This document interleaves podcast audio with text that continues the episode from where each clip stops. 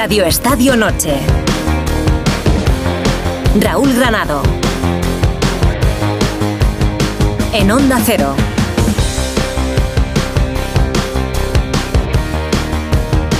Ilusión, esperanza cuyo cumplimiento parece especialmente atractivo.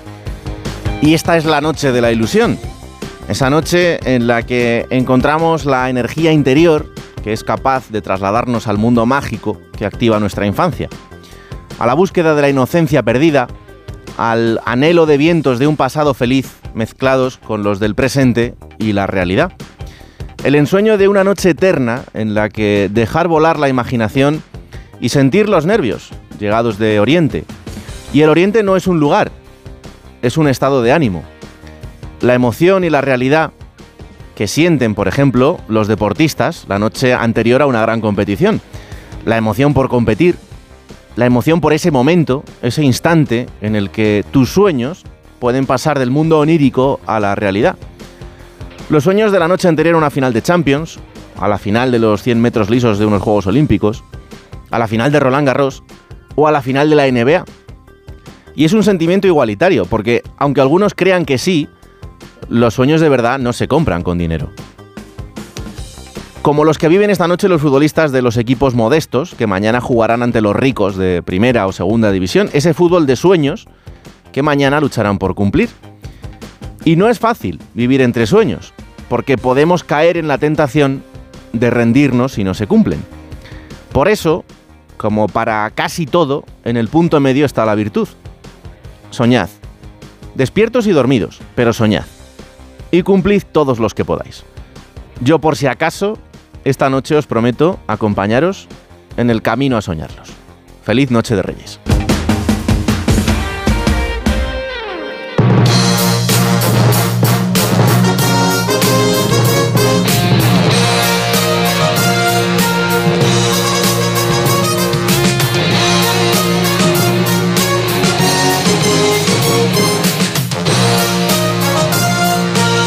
Buenas noches, son las 11 y 32 minutos, una hora menos en Canarias. Mañana va a arrancar la ronda de 16 avos de final de la Copa del Rey. Lo hará a las 4 de la tarde en el Anso Carro con el partido entre el Lugo y el Atlético de Madrid. Los de Simeone para intentar olvidar esa derrota frente al Girona en la Liga que les ha hecho ponerse las cosas complicadas en el conjunto rojiblanco. A las 5 de la tarde español Getafe, aquí con la noticia de que a Greenwood le han retirado la tarjeta roja que vio en el Metropolitano en el partido frente al Rayo Vallecano. No dijo aquello que supuestamente decía Figueroa Vázquez que había dicho y por tanto le retiran esa roja. A las 6 Elche Girona, vamos a ver qué hace el todopoderoso líder de Primera División. A las 7 Huesca Rayo Vallecano, a las 8 a la vez Betis.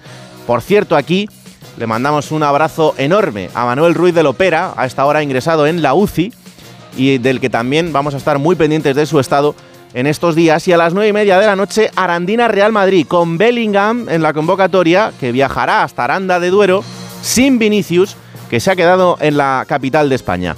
La otra gran noticia del día ha sido la de Rafa Nadal.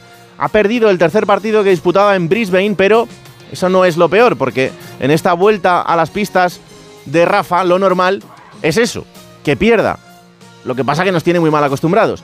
Pero como os digo, no es la peor noticia. La peor noticia es que se ha lesionado, ha, sentido alguna eh, sensación extraña en el psoas, que es esa parte del cuerpo que se lesionó y que le tuvo tanto tiempo fuera de las pistas. Ha dicho Rafa, ya ha tranquilizado a todo el mundo, ha dicho que no es la misma sensación que sintió en el momento de la lesión, pero que hay algo ahí que no va bien y por tanto tiene que parar y hay que hacer pruebas.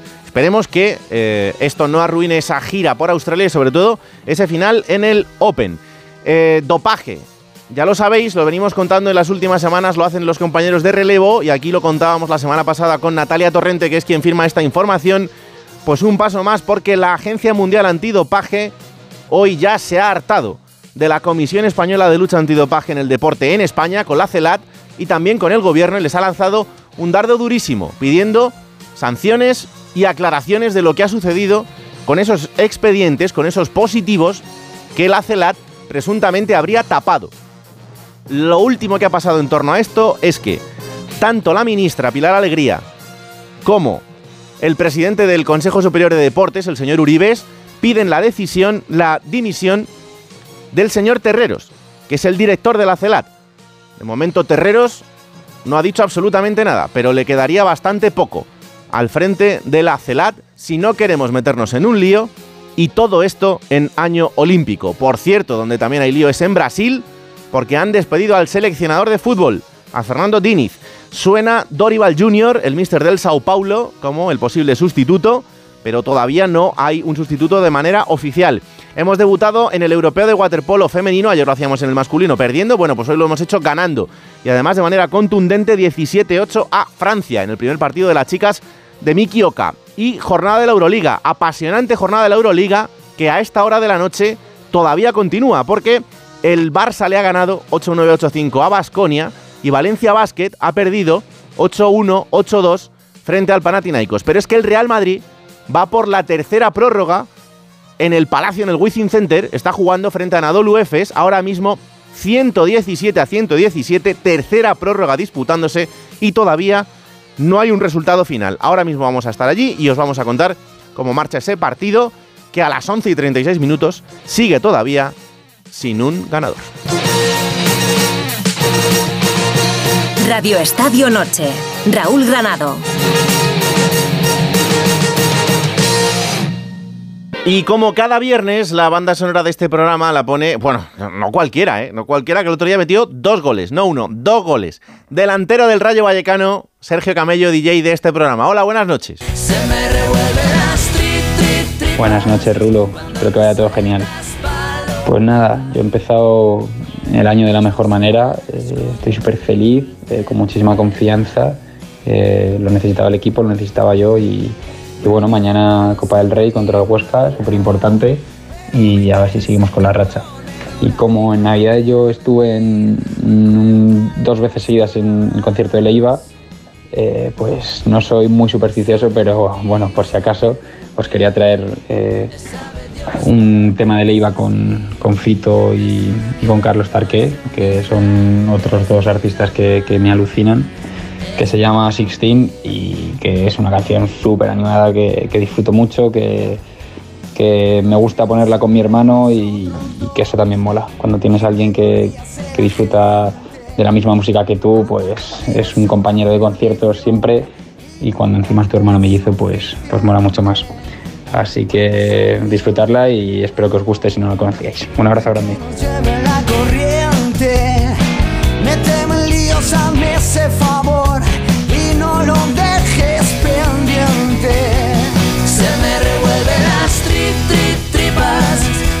sueltas palomita y me extorsionas con tu Noche de rock and roll, noche de sueños para saludar a mis queridos compañeras que me acompañan en el día de hoy. Hola Alberto López Frau, buenas noches. Hola Raúl Granado, felices Reyes Magos.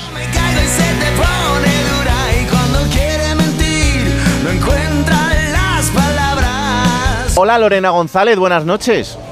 Hola, buenas noches, felices Reyes. Buenas tardes, buenos días, no sé muy bien para buenas ti. Tardes, buenas, buenas tardes, desde el Mar del Plata. ¿Hemos comido ya? sí, sí, ya hemos ah, tomado bueno. mates, todo. Muy sí. bien, muy bien. Nublado, con mal tiempo, sí, ¿no? Sí, esta sigue sufriendo. Esta con sigue bufanda sufriendo. estás, ¿no? Madre mía. 30 grados solo. Mamita.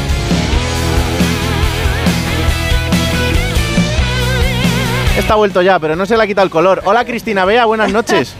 el moreno no, pero ya me he puesto el abrigo. Buenas noches. Ay, amiga, todo se acaba.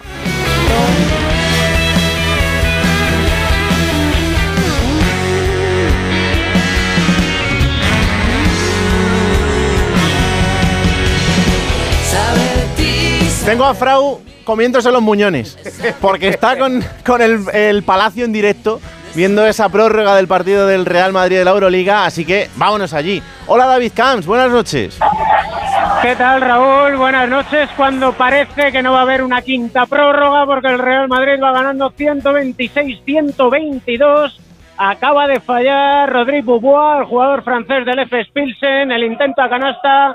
Habrá posesión para el equipo blanco a 28 segundos para el final de un partido trepidante, absolutamente magistral y que ha tenido prácticamente de todo. Anota ahora Bandeja Sana Musa, su punto número 40 en el encuentro para el 128-122 y dejar así sentenciado a priori este partido que llegó al final de los 40 minutos con empate a 91, una vez que Shane Larkin fallara un lanzamiento que tuvo para alzarse con la victoria en la prórroga. El Real Madrid que tuvo en las manos de Mario Hedson ya la posibilidad de finiquitar el encuentro, falló el lanzamiento triple, partido de nuevo a la prórroga con 102.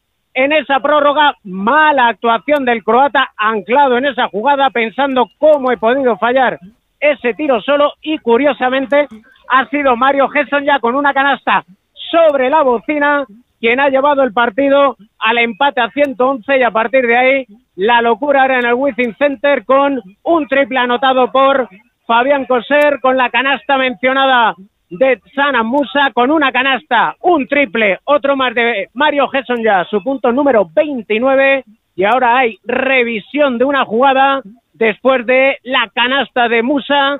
Están pidiendo posible antideportiva por protegerse con el codo en esa entrada canasta del jugador bosnio ante el intento de tapón del alemán tipo Place. Están revisando la jugada, veremos si deciden si es falta personal en ataque o no y en función de eso si sigue el marcador Raúl 128, 122 a 16 segundos, 6 décimas para el final o hay algún tipo de variación. El partido es prácticamente como si dejamos de playoff y estamos a día 5 de enero. Fíjate. Es lo que tiene la Euroliga y el baloncesto. Pues sí.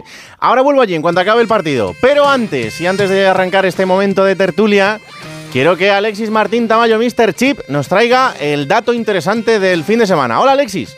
¿Qué tal, Raúl? Buenas noches para ti y para todos los oyentes. Deseo que esta noche los Reyes se porten muy bien con vosotros y que sus majestades os traigan un montón de regalos. Como regalos les trajeron por adelantado a los aficionados del Arandina y del Barbastro, los dos equipos eh, que han sido afortunados con tenerse que enfrentar eh, mañana al Real Madrid, Arandina, y el domingo al Barcelona, eh, la Unión Deportiva Barbastro. una Copa del Rey que no empieza ahora. Ahora entran los equipos de la Supercopa, Barça, Real Madrid, Atlético Madrid, Osasuna, pero esta Copa del Rey lleva funcionando bastante tiempo. De hecho, ya se han jugado 103 partidos. El primero de todos se jugó el 4 de junio de 2023. Todavía no había terminado la temporada anterior y ya se estaba jugando una eliminatoria previa a la previa de la Copa del Rey. Este partido inaugural del torneo de esta temporada enfrentó al Club Deportivo Boiro y a la Sociedad Deportiva Juvenil de Ponteareas.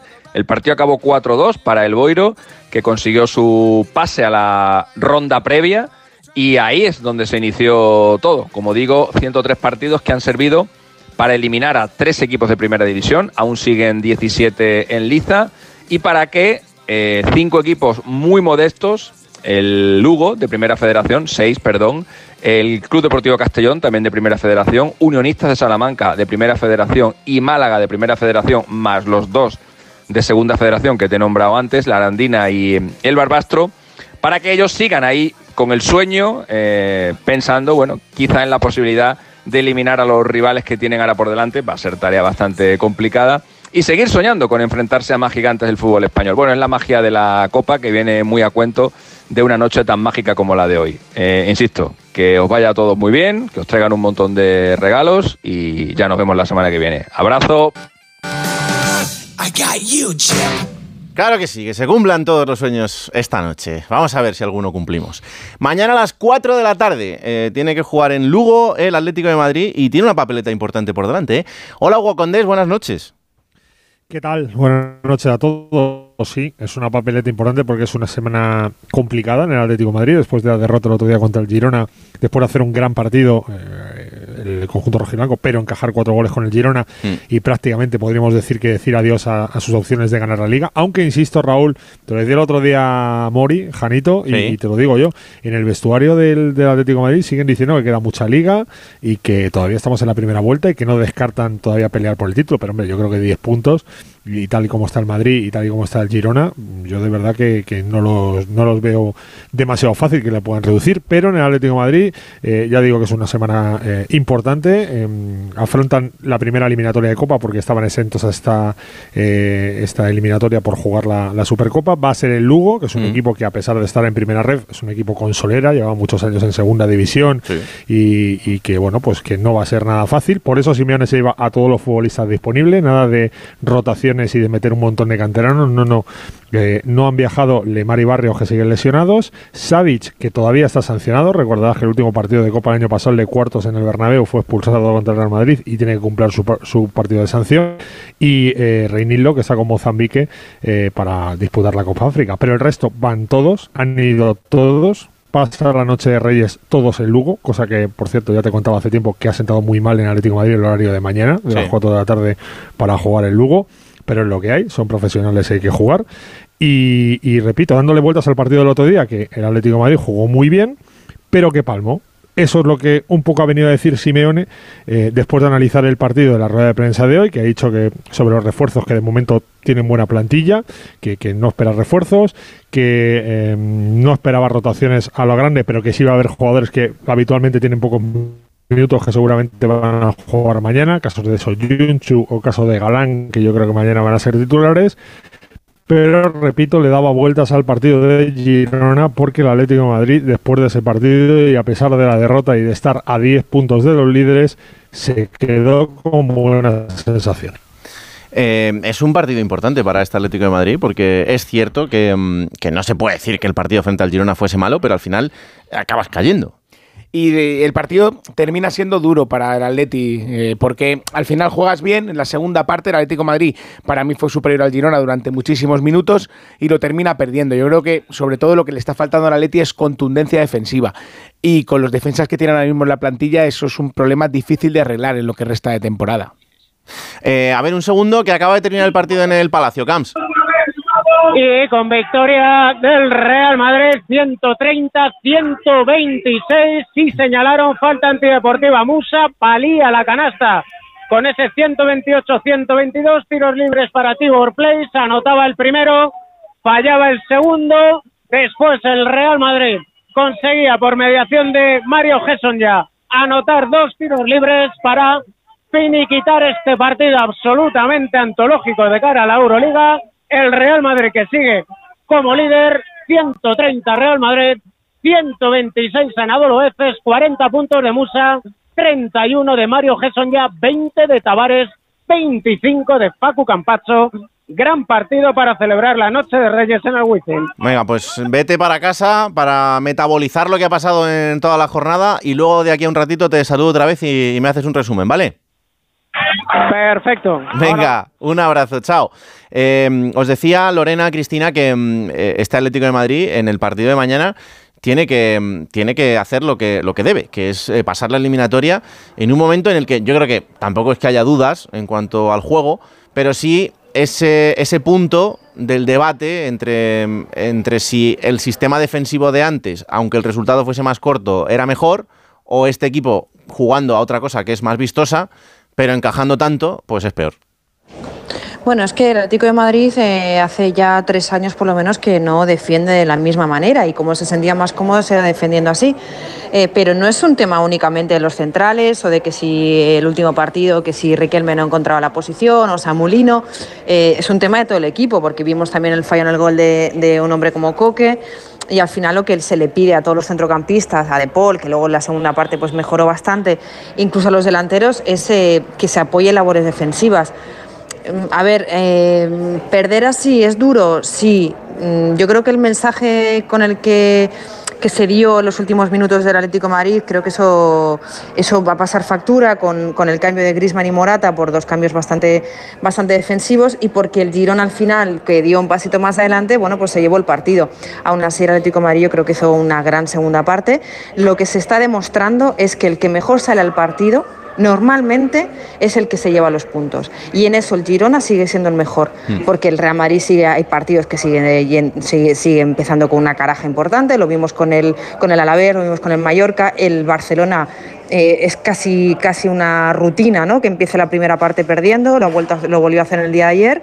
Sin embargo, eh, empezar con intensidad y mostrar esa intensidad en defensa sin cometer, o sea, eh, sí que asume riesgos, pero yo creo que el Girona en este caso es el que, el que mejor está defendiendo con todo el equipo eh, y que por lo menos equipara un poquito, es decir, bueno, hacemos muchas llegadas, casi todas son ocasiones de gol, también nos hacen muchos goles, pero bueno, sigue habiendo una balanza que eso te da te da que, que haya un equilibrio en los puntos y, sigas, y estés ahí arriba. En el Atlético de Madrid no está sucediendo porque se encajan demasiados goles y luego cuesta mucho, cuesta mucho marcar. Eh, lo raro que con el partido que hizo Morata pues no metiera cinco goles o que pudiese haber ganado cualquiera de los dos, eso, eso es cierto. Pero la cara del Cholo Simeone, para mí en rueda de prensa después del partido, es de haber casi dejado la liga, que me recordó al año pasado que luego, sin embargo, cuando tenían que jugar, si no me equivoco, contra el Numancia, fueron todos, hicieron un gran partido, se lo curraron todos y me imagino que es lo mismo que va a suceder mañana. Cris.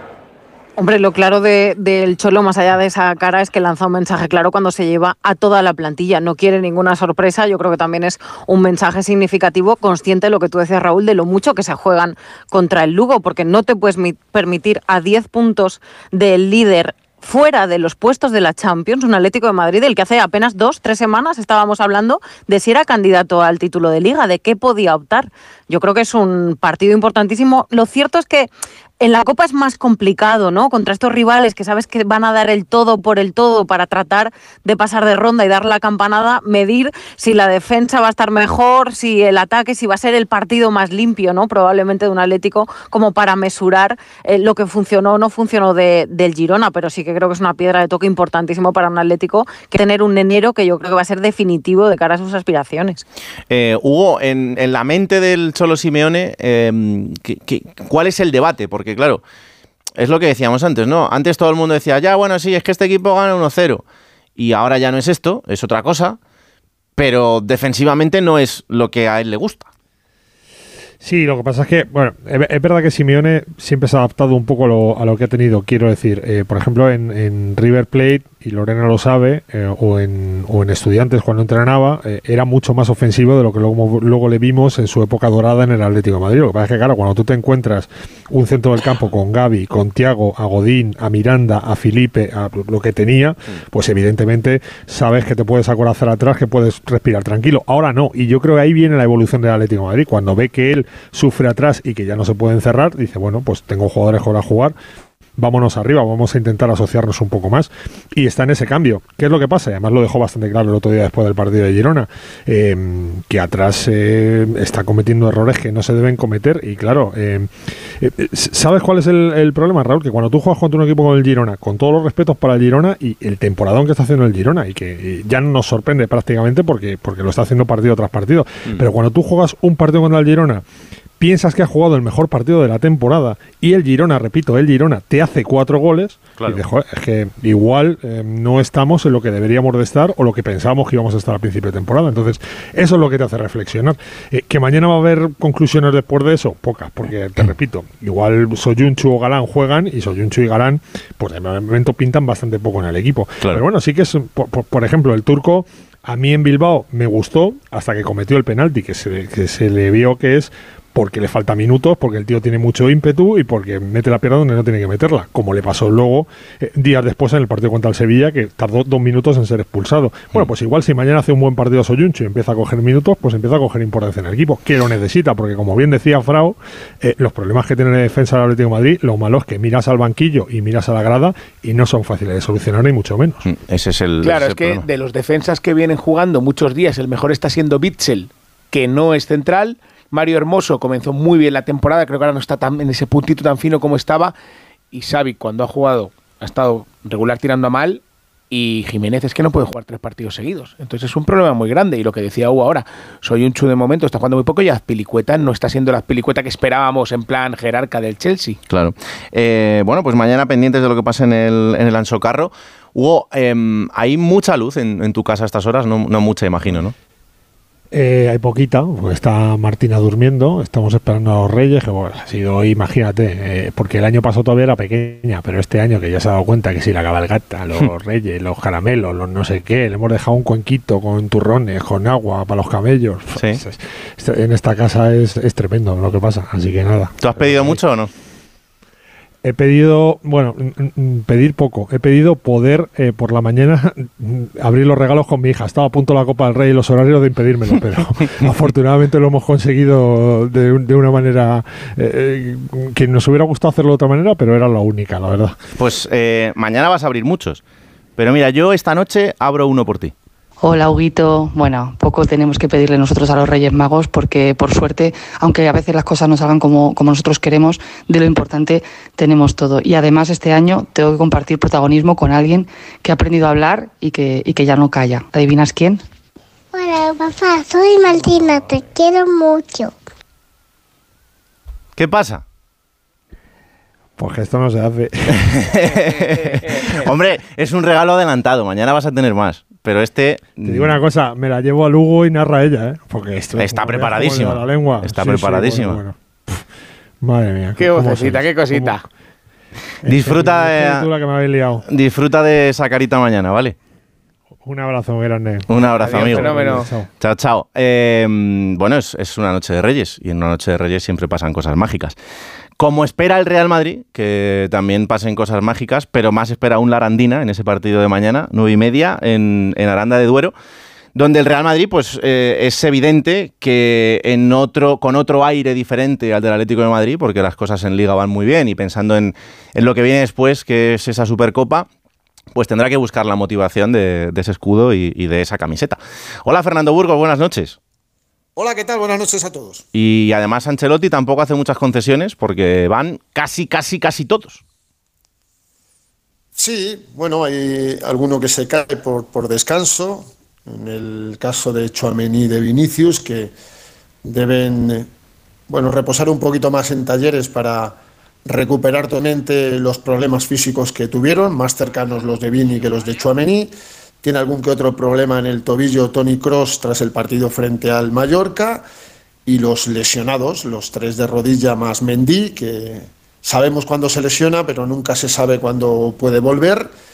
Y yo creo que mañana es un día para, por fin, ver a- al fenómeno turco llamado Arda y apellidado Güler, que llevamos cinco meses para verle debutar, pero que por un problema físico tras otro, primero de rodilla en pretemporada y después dos lesiones musculares a cuenta de, de esa recuperación de la rodilla y de la operación de menisco, pues nos han impedido verle, ¿no? Mañana va a jugar. Ha dicho Ancelotti que tiene que decidir si de titular o no.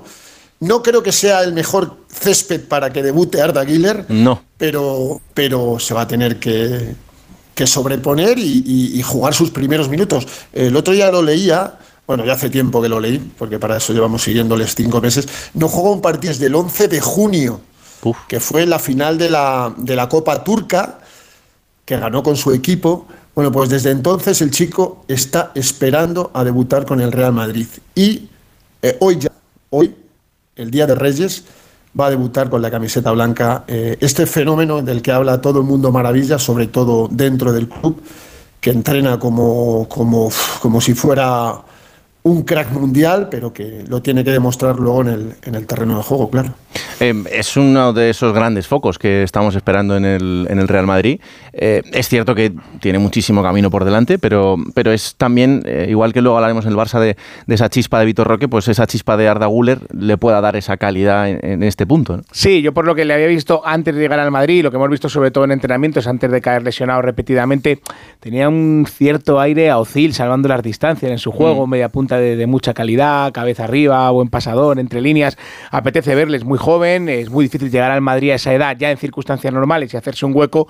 Y la verdad es que el pobre, con el rosario de lesiones que lleva desde verano, no es fácil, pero sí que hay ganas de empezar a verle. Hmm. Eh, es verdad, eh, chicas, que el, el Real Madrid en alguna de estas se ha metido en un jaleo, pero que, que normalmente este gen competitivo lo saca bien y lo saca y lo saca adelante en partidos que no son sencillos, por lo que decía Fernando, eh, la hora, el campo, el césped, bueno, que, que hay que jugar en todos sitios, pero que, que esto hay que hacerlo. A ver, cuando hablamos de que si son profesionales o no, todos son profesionales, eh, pero el profesionalismo que están mostrando a nivel competitivo los jugadores del Real Madrid, creo que eh, por eso por eso están ahí arriba y por eso eh, al final acaban siendo bueno pues los favoritos allá donde estén.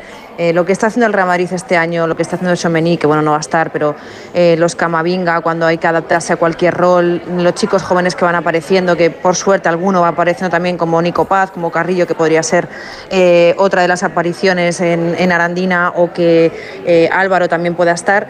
Bueno, creo que todos se van adaptando la gente joven que va madurando al lado de pesos pesados que les van marcando el camino y que esté quien esté a pesar de las lesiones, está mostrando que cumplen eh, a la perfección. Somaní como central, eh, si tiene que salir José la segunda parte y, y mejorar al equipo también lo hace, Brahim lo mismo, creo que se ha adaptado muy bien.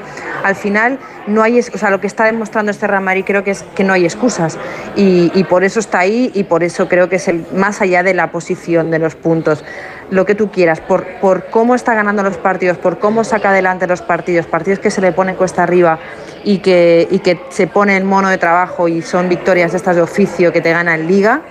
eh, para mí no, no, no hay excusa, no hay dudas ahora mismo los jugadores del Real Madrid, entre quien entre. Claro. Cris.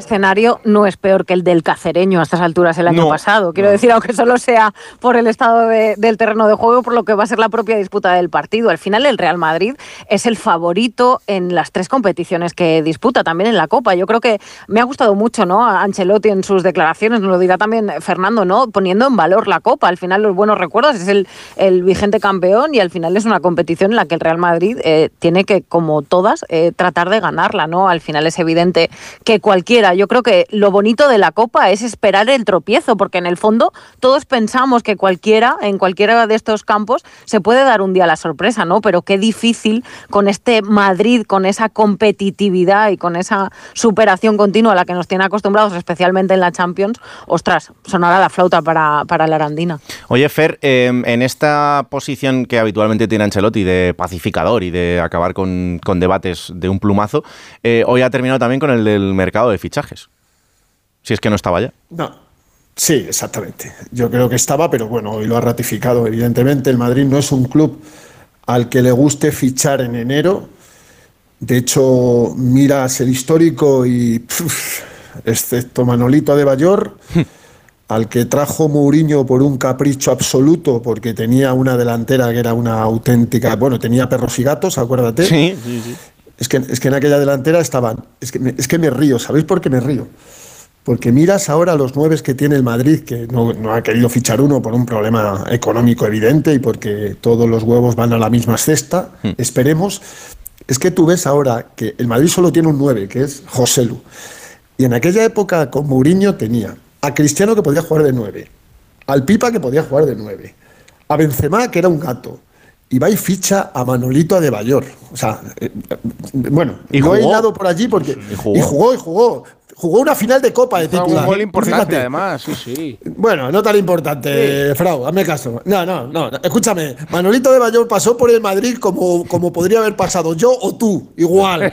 Fue, O sea, fue más Manolito- inteligente que Ya Casano. me hubiera pero- gustado a mí pasar por el Madrid como Manolito de Bayor, aunque fuera.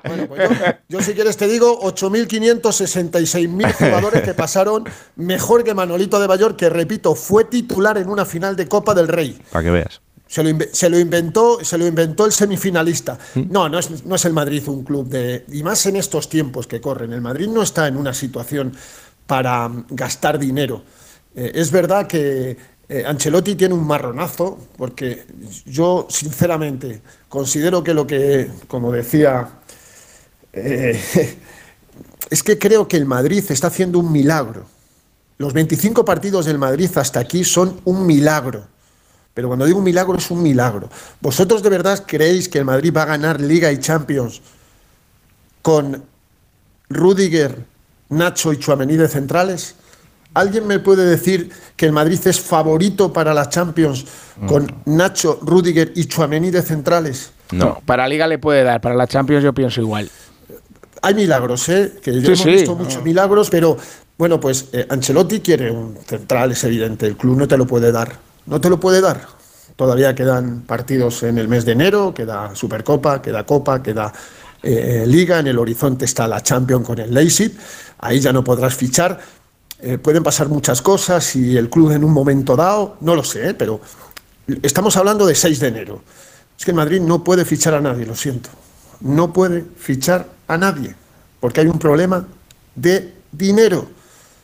El estadio va a valer 1.400 millones y la intención es que el fichaje del verano sea quien es y se ponga todo el dinero ahí. Porque además viene de gastarse. ¿Os acordáis lo que se gastó por Chouameni? ¿Os acordáis? ¿Os acordáis lo que se ha gastado por Jude Bellingham? El Madrid no es el Barça, el Madrid no es un club que pide el dinero y que, y que, y que necesite palancas. Madrid es un club muy bien estructurado económicamente, con mucha cabeza en sus decisiones económicas. Te puedes equivocar como Hazard, pero eso no fue un problema de dilapidar el dinero, es un No. problema de mala suerte y de, Claro. y de que luego pasó lo que pasó. Pero no, hombre, no, el mercado está tan fermé, tan tose como, como, como, como que nosotros podamos fichar por otro sitio. Pues no, no vamos a fichar. No, ni lo queremos. Pero es que además, eh, si, si- si el Real Madrid fichara en el mercado de invierno, es eh, señal de que no ha hecho los deberes en verano, de que no se ha hecho una buena gestión deportiva y económica, por lo menos en el último año y medio, a no ser que ocurra una desgracia y que se te lesione tu pilar y tengas que fichar a un jugador en, en enero. Pero es que en el mercado de invierno eh, es, es que es, es bastante simple. Es decir, si quieres fichar a un tipo que te supere el nivel de lo que tienes, te van a pedir un pastizal. Y que te lo, y que te lo vendan significa eh, o una de dos, o que pagues tres veces más porque te urge, entonces se van a aprovechar porque eres el Real Madrid y sabe que tienes pasta y que lo vas a pagar, o vas a un jugador que si te lo venden es porque no está jugando en su equipo o no, está, no lo está haciendo bien. Entonces no creo que eso supere el nivel. O sea, si tú ahora vas a fichar a un futbolista, yo qué sé, del Manchester United o del City, que, es, que esté un poco a la línea de los jugadores del Real Madrid, pues será uno que no esté jugando. No te van a vender uno que esté siendo. No te van a vender a Darwin del Liverpool. Claro. Eh, a no ser que le pagues tres veces más. Entonces ya estás haciendo, ya estás cometiendo un error y estás diciendo, no, es que en verano nos hemos dormido.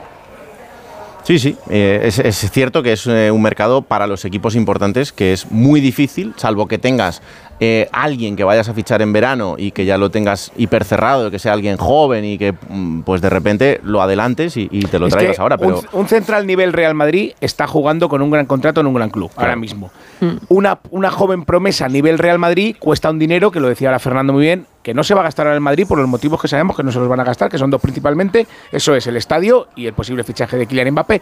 Por lo tanto, eh, es que no, no hay lugar a ese fichaje. Es muy difícil.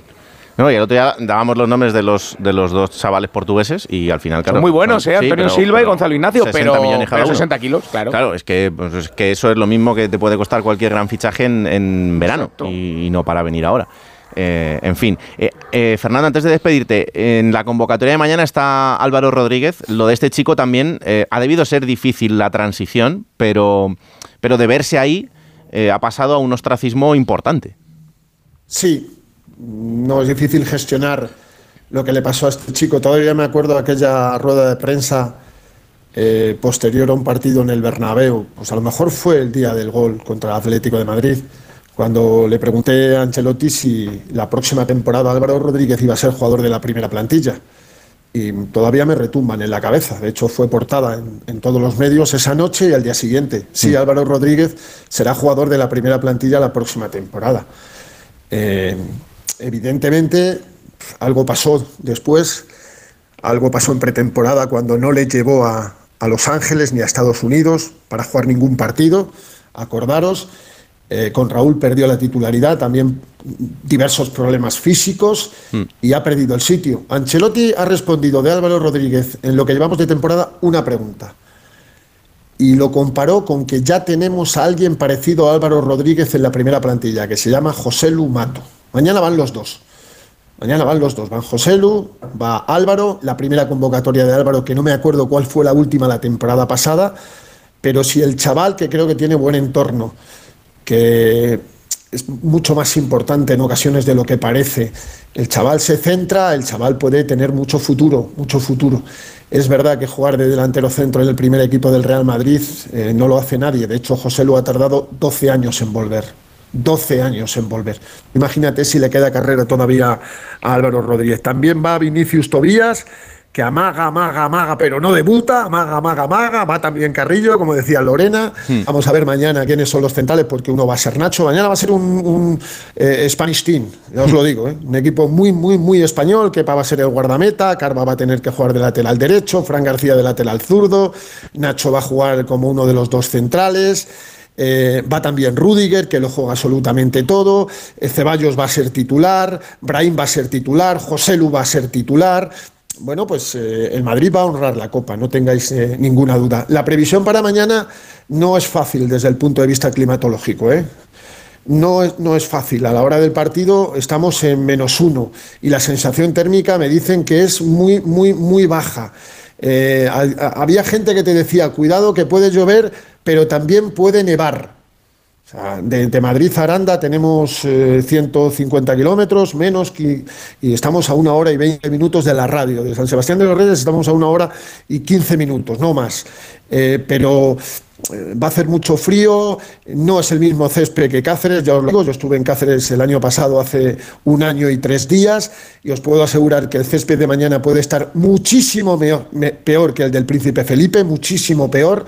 Pero sí, profesionales, efectivamente, son profesionales y ya sabéis que cuando un club comienza la Copa del Rey en un estadio ya no puede cambiar. Se hablaba de Valladolid, se hablaba del plantío. A mí la federación me dijo, mira, han empezado en el, en el estadio Juan Carlos Higuero y no pueden cambiar. Claro. Es que no se puede cambiar a otro estadio. Entonces mañana va a haber 10.000 personas, eh, han hecho un esfuerzo titánico, han eh, acondicionado todo para que se pueda escuchar eh, a todas las emisoras de radio, por supuesto Onda Cero que vamos a estar allí, pero el partido es muy bonito. La Copa mola, la Copa mola, hay gente que no le mola, pero la Copa mola mucho y sobre todo cuando llegas a la final y la ganas, como le ocurrió al Real Madrid la temporada pasada. Madrid no gana muchas copas, ¿eh? creo que ha sido cuatro en los últimos 30 años. Cuatro en los últimos 30 años. Dos con Carlo Ancelotti. Es una barbaridad lo que estamos diciendo, ¿eh? Sí, sí. Una, no, una con Carlo Ancelotti, perdón. Una con Carlo, la otra con José Mourinho, que fue aquella de. No, dos con Carlo Dos, Ancelotti. dos, la del Barça en Valencia. Dos, dos, dos, dos. No, no, y es que también ganó la de Mourinho una, la de la de Elsa, pues, pues ha ganado cuatro en 30 años, chicos. Es que esos son muy, pocos, eh, muy pocas copas del Rey, ¿no? Desde Pero luego. El Madrid va a ir allí como si fuera bienvenido Mr. Marshall y, y lo contaremos mañana a partir de las nueve y media que comienza el partido. Comienza prontito, sí. Yo sé que mm, yo sé que tú no eres muy de pedir cosas materiales a los reyes, ¿no? No, no soy. Era, era antes, ya hace mucho tiempo que dejé de, de pedir cosas. No soy muy pedigüeño, pero a los reyes menos, porque tiene tanta gente que lo necesita más que yo, que prefiero que se lo den a otro. Pues hay cosas inmateriales que se pueden pedir, mira. Tío, ¿qué tal estás? Soy Alonso, tu sobrino de Sevilla, y te quería desear una feliz noche de Reyes. Y que ojalá te sigas portándote también conmigo y que sigas disfrutando de la radio. Y además, que me sigas llevando a más partidos de fútbol. Adiós, un saludo. Este no desaprovecha la ocasión, ¿eh? Este quiere entradas para todos los partidos. Joder. ¿Quién es Alonso? Joder. Alonso es un fenómeno. Que yo le conozco y es un fenómeno absoluto. Sabe de fútbol, pero sabe más de, de Fórmula 1. De Fórmula 1 sabe, no os lo imagináis, ¿eh? De Fórmula 1 sabe muchísimo. Sí. Y de la radio también, porque la escucha mucho.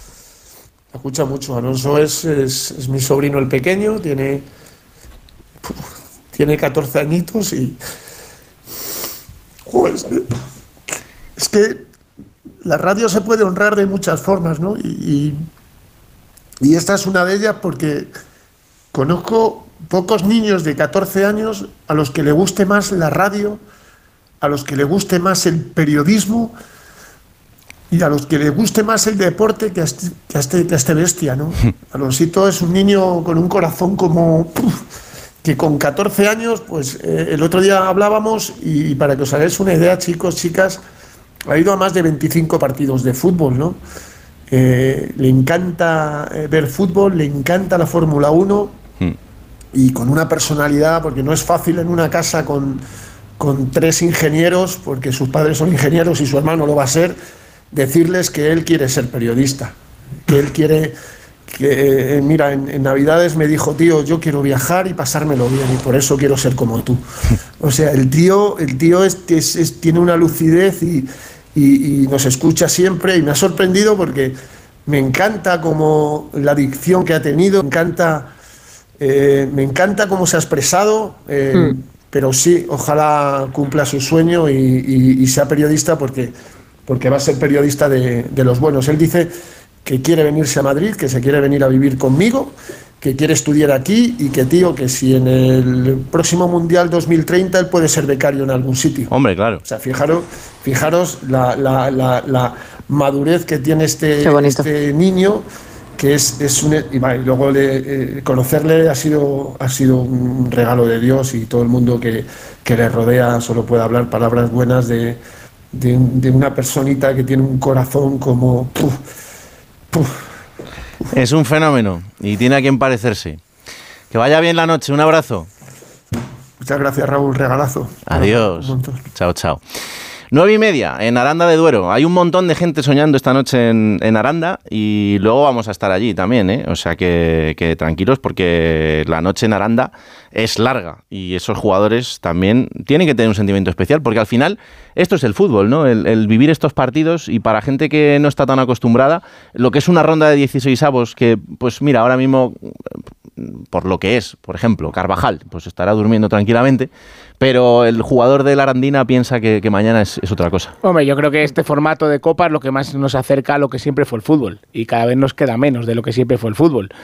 ¿Es romántico? Pues sí, pues será algo romántico, pero me parece que es algo muy, muy bonito. Y efectivamente, eh, el enfrentamiento entre un equipo de dos o tres categorías inferior, ah, y ya no te digo ante uno de los grandes, ante cualquier primera, me parece que es algo que debemos de cuidar un poquito entre todos, darle la atención que le estamos dando, porque creo que es algo único de lo poco que nos queda tan puro en el fútbol actual. Mm. Oye, Cris, eh, cubrir estos partidos también es un poco diferente, ¿verdad? Hombre, y tanto, diferente como que yo recuerdo hace unos años que cubrí un UCAM Murcia Celta y un Real Murcia Sevilla o algo así. Dices, ostras, la sensación de llegar al campo tan pronto y encontrar a la gente sabiendo que es un día único porque tienen delante a un primera, por mucho que, que- que ellos hayan sabido históricamente en algún caso lo que era eh, palpar esa- esas mieles, pero al final es muy bonito porque es una sensación diferente. Para ellos es una noche de reyes continua, ¿no? En, en este caso, en este formato de, de la Copa Mola, como, como decíamos, porque al final eh, son emociones absolutamente concentradas en esos 90 minutos, conscientes de que están ante la oportunidad de su vida. Ya les vemos con esa alegría con la que viven el sorteo y con la que saben que van a tener una cita histórica. Y luego en ese momento es que es todo emoción. Yo creo que todos recordamos eh, momentos de, de copa, de abrazos y de, y de ilusión, que al final, vamos, creo que son especiales en una noche como esta, sinceramente. Es que este formato al final, eh, ¿se me escucha? Sí, claro. Ah, ok, ok. Que este formato al final, eh, bueno, pues es lo que decimos, ¿no? Los últimos románticos, pues que se aficionen a, la Copa del Rey, que es lo que te demuestra que acaba, siendo un estado de ánimo. Es lo que te va a poner a prueba, la, eh, motivación que tengas, el hambre que tengas, la capacidad de adaptación que tengas. Y en eso el Real Madrid, eh, yo creo que después de haber ganado todo, mantener eso es lo difícil. Y cuando traes a toda esta savia de gente joven, pues eh, el hambre se va renovando, ¿no? Y, creo que eso es clave en este Real Madrid. Y el Arandina, que, además, bueno, pues solo ha ganado dos partidos en lo que va de liga. Entonces creo que es muy importante este partido y que además se hable de ellos Después de, bueno, ya recordamos que me tocó cubrirlo además muy de cerca todo el caso Arandina, que era desagradable, eh, ¿no os acordáis? Con aquellos Sí, tres claro. jugadores implicados en, en un abuso sexual eh, que siguen en, en prisión. Y bueno, se, se hablaba siempre de Arandina y estaba muy manchado ese club, ¿no? Y, y bueno, pues espero que mañana sea una fiesta, eh, se diviertan y, y por lo menos cojan experiencia en esta competición. Pues hasta el domingo tiene que esperar el Barça y tiene también otro envite importante frente al Barbastro, eh, por lo que significa, eh, pues en el mismo caso que el del Atlético de Madrid y en menor medida por la trayectoria en Liga del, del Real Madrid, aunque el Barça viene de, viene de ganar, pero teniendo que, que remontar frente a Las Palmas. Hola Alfredo Martínez, buenas noches. Hola Alfredo, Barcelona. Hola, buenas noches, Raúl. Ahí Saludos a estamos. todos. Muy buenas. Sí. En el día de Víctor Roque, por fin. Esto ha costado, pero el chico ha tenido su presentación y sus cosas bien hechas. Sí, bueno, más que bien hechas, yo creo que un poco a, des- a destiempo, ¿no? Me, me da la sensación de que no ha sido la presentación que, que se esperaba a todo el mundo, ¿no? No estaba el presidente Laporta, lo cual para un fichaje de este calibre y de este calado, de este precio de 30 millones de euros, parece cuando menos algo extraño. Fue al día siguiente de llegar el equipo a las 4 de la mañana, eh, ha sido a las 11 y media de la mañana, con lo cual el futbolista ha descansado poco. La mayoría de la prensa estaba regresando desde Canarias. Bueno, no, no ha sido, eh, que digamos, una de las eh, presentaciones más lúcidas. Ha estado el vicepresidente Juste, que por su parte sí que ha estado brillante. Ha, Hmm. ha hablado en portugués, ha dado la bienvenida a Vitor Roque, además ha reflejado la alegría que suponen los futbolistas br- brasileños para el fútbol eh, español y sobre todo para, para el Barcelona. El jugador ha lucido ya ese dorsal número 19 y ha reconocido que para él es una tremenda ilusión estar en un equipo como el Barça y que Xavi, entre otros consejos ayer, eh, la verdad es que no debe ser muy difícil dar este consejo, dice que chutara y que marcara, que era lo, lo importante. Pero tú verás a ver qué Eh, quería hacer. Cumplió, cumplió una parte, chutó, chutó pero no marcó. Y, eh, tuvo ahí dos ocasiones, una de ellas clarísima en un 3 contra 1, que al final tiró la pelota afuera, pero bueno, le, le vimos cierta voluntad, cierta agresividad, presión, y yo creo que, bueno, tal y como está el nivel de Lewandowski, que fue uno de los futbolistas más señalados en el día de ayer, siendo reemplazado en un momento crítico del partido con el empate a uno, pues a lo mejor es una oportunidad para que Vitor Roque pues también se reivindique como alternativa a tener bastantes minutos en el Barça, ¿no? ¿Cuál es la, la nebulosa en Barcelona después de, de la remontada y de otro partido más? Yo, yo diría que es la misma, de- es casi casi un, un déjà vu, un- una continuación de lo que está siendo la temporada. No es un equipo que no evoluciona, es un equipo que se mantiene, que comete errores, que curiosamente regala todas las primeras partes. Yo no sé qué, sensación tienen ellos. Eh, es más, eh, este año ha encajado un gol en, lo- en los dos, tres primeros minutos de partido en cinco o seis encuentros. Se va al descanso siempre sin ir ganando. Eso sí, remonta partidos con una facilidad o por lo menos con una asiduidad que no es habitual, porque no tiene otra. Para ganar los encuentros tiene que remontarlos.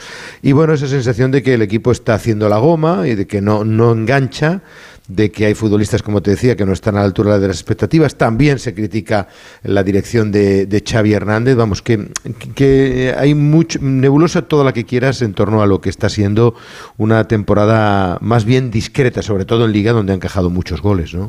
Sí, tiene un problema futbolístico. Ayer de inicio, que tenía un poco más de sentido el equipo con los dos laterales, se lesiona Cancelo enseguida. El medio campo hace aguas. El primer gol de Las Palmas es una mala presión del Barça en la que le ganan la espalda a los centrocampistas y ahí nace todo. Muy poquito de Lewandowski arriba. Está apagadísimo el polaco hasta el punto que fue sustituido. Yo creo que es algo que si no reacciona vamos a ver cada vez más a menudo porque Xavi en ese sentido no le, no le tiembla el pulso. Lo vimos la temporada pasada, aunque son decisiones difíciles y muy poco rescatable en el Barça. Quizás sí el orgullo, el amor propio. En la segunda parte, efectivamente, ese pasito adelante que dio y con las palmas un poquito más cansadas le, le sirvió para ganar el partido. Y el compromiso de Sergi Roberto, creo que se dice poco, Es y, verdad, pa- y sí. para mí ha sido el mejor del Barça en los últimos dos partidos. Mm, Es verdad que siempre ha tenido un rol un poco complicado y, y Mm. parece que estaba en un segundo plano. Y a veces tampoco ha sido fácil porque las actuaciones eran un poco más, eh, más grises, pero, Eso es. pero ahora está a otro nivel. Lorena. Yo discrepo un poco cuando se dice, y a Alfredo lo quiero mucho, pero cuando se dice que es raro lo de pagar 30 kilos por, por Vitor Roque, bueno, es- fueron 45 por Rodrigo, 40 por Vinicius y eran jugadores que iban al, al Castilla. Eh, no sé cuánto, porque al final no nos, quedó, no nos quedó muy claro cuánto se pagó por Neymar, que venía del No, no, Santos. no, si no me refiero a que sea mucho o poco, me refiero a que no haya estado el presidente en la presentación de un jugador que ha buscado eso. Ah, ok, ok, ok. No, no, vale, vale, sí, vale. está muy lejos, y no- Porque, no porque al final, claro, ya no. No, que, No, no, no, no, no, me refiero no- a que ya que pagas por este futbolista, que menos que el presidente esté en la presentación. Vale, eso No, sí, eso sí. Pero que, que poner en duda ahora ya los precios de estos jugadores ya no es como antes No, que no, podías comprar no, por 10 millones de dólares un argentino, un brasileño, un uruguayo. Ahora ya, aparte que vienen más formados, porque antes con 16 años ya te los podían vender. Ahora pues eh, son un- dos años más, por ejemplo, en primera división, que, que, bueno, que se les curte mucho más. Eh, a mí el, el De hecho, Barcelona son me 30 genera más dudas. 31 en Sí. variables, ¿eh, Lorena? Claro, de hecho, no, son 30 más es el 31 en doble. o Sí, sea, sí, que sí. es- Sí, pero o sea, al final, bueno, son inversiones que ya son más seguras que antes también. Y, y son, son inversiones que hay que darles tiempo. Eso sí, yo lo único que pido para chicos así es que les den tiempo y que no ahora, eh, porque ayer fallara un gol, pues eh, pensar que es un, que es un bluff. Mm. Eh, yo el Barcelona me sigue generando dudas y, y no entiendo por qué sale así a los partidos. Eh, a ver, es, es cierto que Las Palmas, pues bueno, le quita la pelota y, y de hecho cuando, cuando finalmente el Barcelona empieza a tener un poco más el balón cambia el partido. También creo que Las Palmas no es que se. Bueno, se hizo un poco chiquitita la segunda parte. Eh, pero bueno, yo creo que el Barcelona ahora mismo le falta moral, le falta actitud, le falta intensidad, le falta orgullo y, y por supuesto que le faltan muchos argumentos futbolísticos. Quitando a, De Jong, mmm, a mí no me acaban de convencer ningún jugador, que creo que, que, les falta competencia. Al, al, tener una plantilla pues de menos calidad, yo creo que al final el competir en tu puesto con otro futbolista que tenga más o menos tu mismo nivel, eso te, te mejora. Y no lo vemos en el Fútbol Club Barcelona y creo que hay un poquito de, conformismo en la serie de posiciones. Y, se, se, preveía también el caso de Joao Félix. A Joao Félix eh, se ha demostrado toda la razón que tenía el Cholo Simeone, que aquí hay que defender, que no solo defiende los atrás, que hay que defender, hay que correr. Y más en este fútbol, que cada vez es más físico y, y que, y que te van a, a, pedir mucho más. Bueno, pues ahí tienes lo de, lo de Joao. Cristina. La, la, buena noticia, quizá un poco el, brote verde, que, ya no es una novedad, eh, los minutos de Lamin también, ¿no? Como revulsivo, ¿no? Cómo le está funcionando a Xavi, ¿no? En ese binomio con, con. En el caso de Vitor Roque hablaba Lorena de presión. A mí lo que me cuesta pensar es que con el momento negativo que atraviesa además Lewandowski, todas las miradas y todo el foco, eh, no vaya a estar en el brasileño y que se encuentre con esa patata caliente que ya tiene encima, ¿no? Que ayer tiene dos ocasiones, una especialmente clara que no la nota y evidentemente ya se está... Eh, bueno, eh, cuestionando entre comillas, ¿no? Su, mm. su, su eficacia. Eh, lo que es cierto es que este Barça en global tiene un problema, es que va remolque. Yo esta mañana revisaba el dato que apuntaba Alfredo, es que de 18 partidos, solo en tres ha llegado ganando al descanso ante Betis, ante Villarreal y ante Atlético de Madrid. Al final eso habla mucho de la ansiedad también y de la falta de, de, fútbol que atraviesa este Fútbol Club Barcelona, que en muchos casos hemos escuchado a, Xavi sí. hablar de que no se puede permitir los primeros 45 minutos que está viviendo, porque al final esa nebulosa es que ha sido muy suave, porque por momentos es un nubarrón hmm. que acompaña a, al Fútbol Club Barcelona y que yo creo que en gran medida se están generando los mismos con esos minutos iniciales, que son muchos, en numerosos partidos y que hacen que no generen eh, confianza y que no tengan una solvencia que lleguen a, a hacer confiar en este proyecto. Eh, pues vamos a ver qué cara vemos mañana de, de este equipo y sobre todo Sin si, cancelo, no, además. si no cae. Sí, claro, y a ver. Sin, sin cancelo con las, eh, la confirmación de la, de la, lesión. Hubo susto y preocupación porque el, el, el gesto y la cojera del jugador al retirarse Mm. er, er, eran llamativos. Recordad que chocó con Perrón en ese disparo a portería y le, y le dejó la rodilla izquierda maltrecha. Eh, luego ya celebró él el gol de la victoria, no sé si por la euforia quizás se le olvidó el dolor, pero esta mañana cuando han regresado en las pruebas médicas, ya ayer Xavi lo advertía, dice, no creemos que sea serio, pero también nos dijo alguna vez que no creía que era fuera, fuera serio y había algún jugador que ha estado más de un par de meses de baja y en esta oportunidad sí se ha confirmado que solo tiene una distensión del ligamento lateral interno de la rodilla izquierda. Bueno, no hay un grado importante de esa distensión, si es de grado 1, grado 2, lo cierto es que el club no informa del tiempo de baja y da la sensación de que van a estar en torno a los 10 días, que el objetivo es recuperarlo de cara al partido de la Supercopa final. Primero habría que ganar a Osasuna, porque os cuento, el Barça mañana entrena por la tarde a las 6, hay rueda de prensa de Xavi Hernández y viaja en autobús a Barbastro, donde como tú estás hablando de Aranda y de todos estos escenarios de los equipos modestos, se le espera en olor de multitudes para un partido que es el del siglo, evidentemente en la localidad oscense. Regresan y el mismo martes viajan ya hacia Arabia, donde jugarán frente Osasuna, un torneo que, recordaros, eh, le costó a Valverde el puesto y que el año pasado le lanzó a Xavi, ¿no? ganando el título con no sé si estáis de acuerdo, pero posiblemente el mejor partido que ha jugado el Barça de Xavi Hernández ganando en la final al Real Y Madrid ahí dio con la 3 a 1. tecla, Alfredo, con los cuatro Sí, centrocampistas, que luego fue la clave eh, de la Sí, temporada. Sí, sí. Bueno, ve- venía del día anterior con el Sí. Wanda Metropolitano Atlético de Madrid, que le ganó 0-1 sin merecerlo, pero como tú bien dices, ahí ya sí puso la nota final, ganando con contundencia y con un fútbol brillante, ¿no? Y Mm. este es otro punto de inflexión importante porque sería relanzarle y, y confirmar que el equipo vuelve a estar en la lucha de, de los objetivos que hay esta temporada. Es el primer título en juego, ¿no? Eh, Alfredo, ¿tú has pasado muchas noches de Reyes lejos de casa? Pues sí, algunas, sí, sí, sí. Sí, ¿Sí? he llegado hasta, sí, sí, bastantes. Y es, es un poco nostálgico, la verdad. Es, es, es durillo estar fuera de, de, de casa esos días, pero bueno, es el calendario este que tenemos. ¿no? He he llegado a pasar hasta un día, me parece que fue hasta un día uno también eh, por la mañana marcharte, bueno, lo- las ligas y las, las FIFAs, las UEFAs y, la, y las federaciones, ¿no? Pues mira, hoy estás en casa, pero también es una noche especial. Mira. Hola Fader, aquí Mary. Feliz Día de Reyes. Este año has sido muy buen padre y por eso intuyo que los Reyes te traerán muchos regalos. Yo ya he pedido que este año sea igual o mejor que el anterior. Te queremos mucho, de parte de Alfredo, Rodrigo y yo. Un beso. Muchas Ahí queda eso. hombre. Sí, sí, sí, sí. Muchas gracias. Un detallazo, ¿eh? No, no, lo, no lo esperaba. Desde luego sois... Bueno, bueno, es, es una noche mágica, así que yo, yo pido Sí, cosas sí. y bueno, pues algunas se cumplen Y se y, cumplen, y otras ¿no? no. Algunas, estos- claro, claro, esto, esto es Habremos así. sido regulares, por lo menos. Sí, hombre, regulares. sí. Que tengas feliz Se noche, agradece, Alfredo. Raúl, ¿eh? Un abrazo Oye, igualmente para todos, que tengáis una buena noche de Reyes, amigos. Chao, chao. abrazo. Eh, pues eh, casi casi hasta aquí esta, esta tertulia. Yo no sé, por ejemplo, claro, Frau, para ti esta noche, ya a partir de ahora será un poco más diferente. Sí, ya lo es. Todavía no se da cuenta mucho, pero a nosotros nos hace una ilusión especial, sí. ¿Sí? Sí, sí. A ver, a ver. Hola Albert, feliz noche de Reyes. Nada, aprovechar esta sorpresita que, que ha preparado la radio para decirte que, que te quiero mucho y que bueno, que esta noche de Reyes es especialmente bonita para nosotros porque es la primera con, con la pequeña Claudia y que espero que, que podamos disfrutar de muchas noches de Reyes juntos con nuestra mini familia. Y, y nada, un besazo enorme para todos y felices Reyes. Chao. De esta en adelante ya son todas súper mágicas, ¿eh? Ten- tenlo en cuenta, prepárate. Y ahora qué digo yo. Ah, ah, pues tú verás, yo, yo pido los regalos, luego ya lo que pase después es cosa vuestra. Muchas gracias. A ti siempre. no me sale nada más, gracias. Ya sabes que siempre es un placer. Os quiero mucho. A ver, hay por aquí un paquete que pone eh, Cri- Cristina Bea. Cristina Bea, a ver.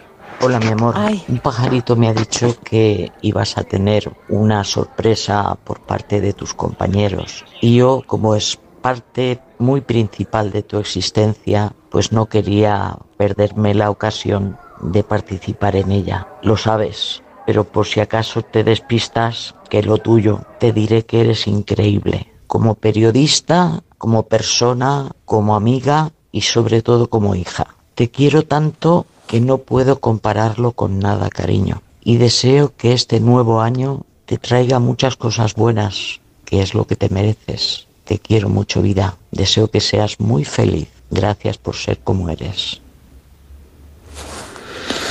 ¿Cuánto he abierto la boca? Madre mía. Mi madre, Raúl, qué fuerte. Bueno, estas Muchas cosas pasan en una noche como esta. Qué barbaridad. Qué inesperado. Que, que fuera ella, qué bonito. Pues Qué espero que te haya gustado mucho, amiga. Muchísimo, muchísimo, muchísimas gracias. Yo, eh, muchísimas gracias, mucha ilusión. Eh, he fracasado un poco porque con Lorena no lo hemos pedido, pero es que, claro, Lorena está tan lejos de casa que, que ha sido complicado. Eh, yo lo he intentado, ¿eh? Hasta, hasta última hora, pero es que no, es que no, no he podido, Lorena. Bueno. No sé, bueno, a ver, espera, espera, rebusca ahí, a ver, venga, a ver. Hola, Tuta Lola. Eh, te deseo un feliz año y te quiero mucho. Adiós. Hola Lola, hace muchas navidades que, no las, que las pasamos juntos y este año te echamos muchísimo de menos. Te deseo lo mejor, un feliz año y esperamos verte pronto. Te queremos mucho. Bueno, pues mira, al final lo he conseguido. Sí. es mi sobrino Luca y mi hermano.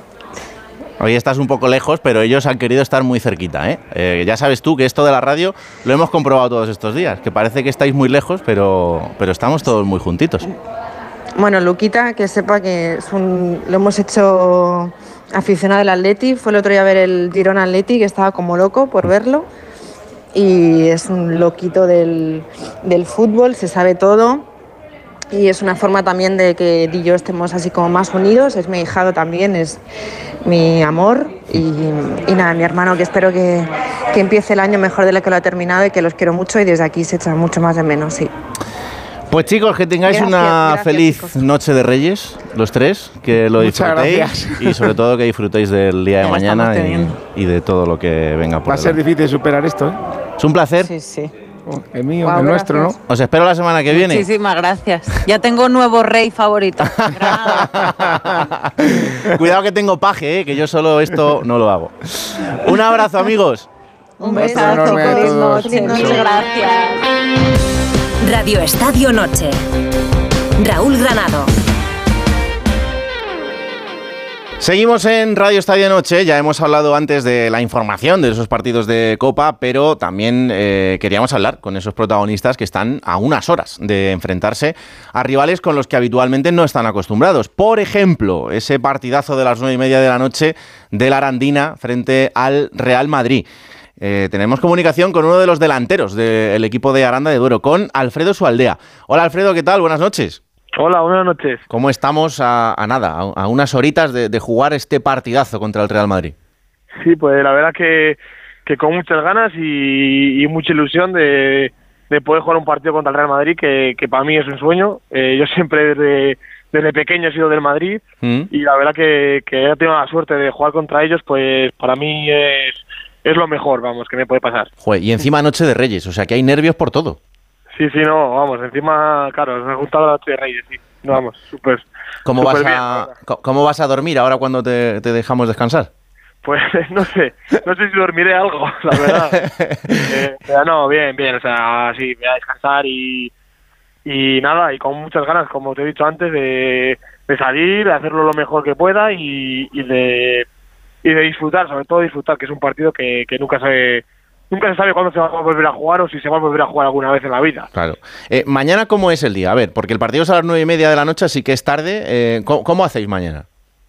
Pues a ver, yo yo me corto el pelo a las nueve de la mañana. ¿Sí? Hombre, eso, que salga bien en, en- en la fotito. hombre, claro, hay, que, claro. hay que estar guapo. Eso es normal. Sí. Luego, nada, luego pues descansaré en casa tranquilo y comeremos como, bueno, comeré Hmm. Y nada, luego merendaré un poco una pieza de fruta y ya pensando en el, en el partido. No hay concentración ni nada, cada uno en su casa. No, cada uno en su casa que se concentre como, como pueda. Cuidado el roscón ni probarlo, ¿eh?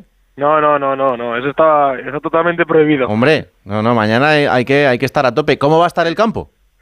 Pues la verdad que lleno, o sea, va a ser histórico porque, vamos, yo, a ver, sí que es cierto que yo juego con, con 10.000 personas en la balastera o 9.000, no sé cuántas eran, y bueno, es parecido, pero claro, era un estadio ya hecho y, y en plan, era un estadio hecho. Lo que pasa es que el, el Montecillo ahora, bueno, el Juan Carlos Siguero, en este Sí. caso, perdón, eh, pues va a tener unas gradas que, que no se van a ver, yo creo que, que nunca, o sea, así que, pues nada, vas a disfrutarlo y, y hacerlo lo mejor que se pueda. Hombre, eso va a parecer el Bernabéu. Oye, esta gente ya sabes que son tiquismiquis. ¿El césped cómo lo tenemos?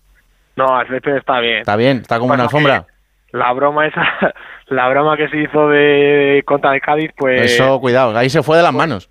no fue mala suerte que, que el campo estaba igual que esta, que va a estar mañana. O Sí. sea que, que el mismo día pues cayó un diluvio que nadie se imaginaba Es verdad, y claro se puso pues como como viste en, la- en las imágenes. claro. Pero no, el campo el campo está perfecto. O sea, No, nunca, nunca ha estado así. Esta gente de Cádiz que encima ve poco el agua, pues claro, ahí les hiciste la encerrona Claro, buena. claro. Claro, estaba todo Sí, pensado. Se les dio, se les dio mal. Se les dio mal. regular, sí, se les dio regular. Se enfadaron un poco, pero bueno, eh, mañana esta gente eh, amenazan con todo, ¿eh? Han dejado a Vinicius aquí pues, por dejar alguno, pero que, que van todos para allá.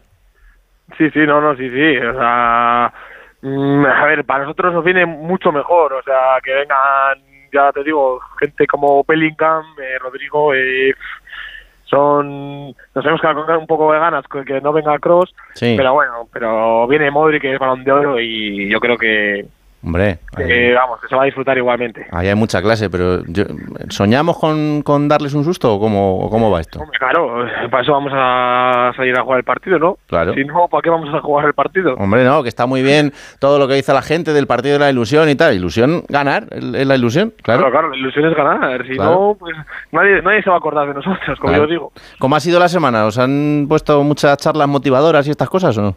No, más, más que nada que, que disfrutemos, vamos, que la palabra es disfrutar y, y sobre todo que, que salgamos a ganar, que nada, cuando salgamos al, al terreno de juego que no hay respeto ya, o sea, Claro. que sí que son jugadores del Madrid, pero que, que es uno contra o sea, que son 11 contra 11 y son 11 personas contra 11 personas, no hay más, o sea, y vamos a ir a por todas. Y ejemplos hay de otros años, ¿eh? Que estos de vez en cuando, pocas, pocas, pero a veces...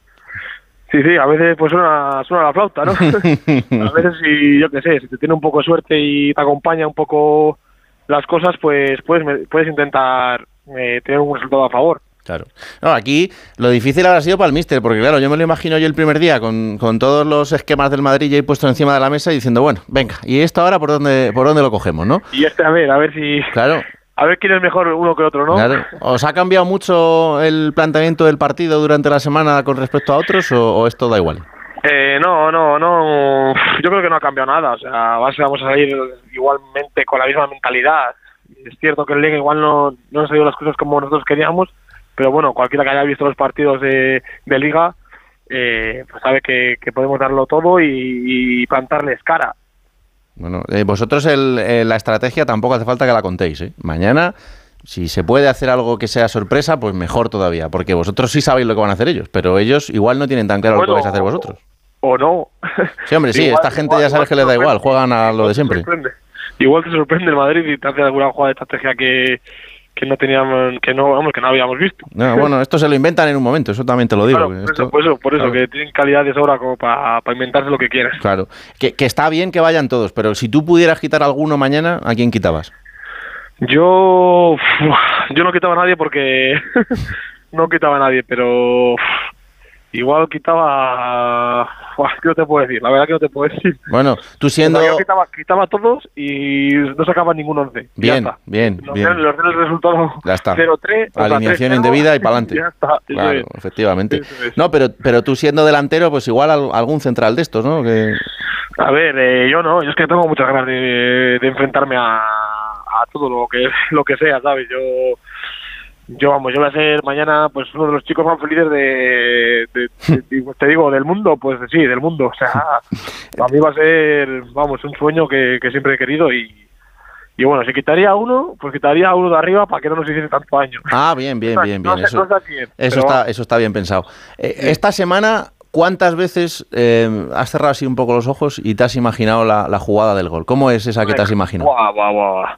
No te puedo, te lo juro que no te puedo ni decir, o sea, muchísimas veces, o sea, eso sí, vamos, yo no solo en este partido, sino, no sé, yo como soy delantero, pues me imagino eso pues cada partido, cada jornada. Claro. Yo contra Madrid, pues te creas ese punto de, no sé, de, de, de ganas, de como decir, quiero, quiero hacerlo porque es el Madrid, ¿sabes? Y Sí. demostrar, y, ¿sabes? Entonces, yo a cada momento, la verdad, a cada momento. Bueno, a ver, como, como estamos en la noche de Reyes, pues tú pide, o sea, a ver, eh, ¿qué, qué preferimos? Eh, ¿Un centro lateral y un gol de cabeza así que saltes tú por encima de todos?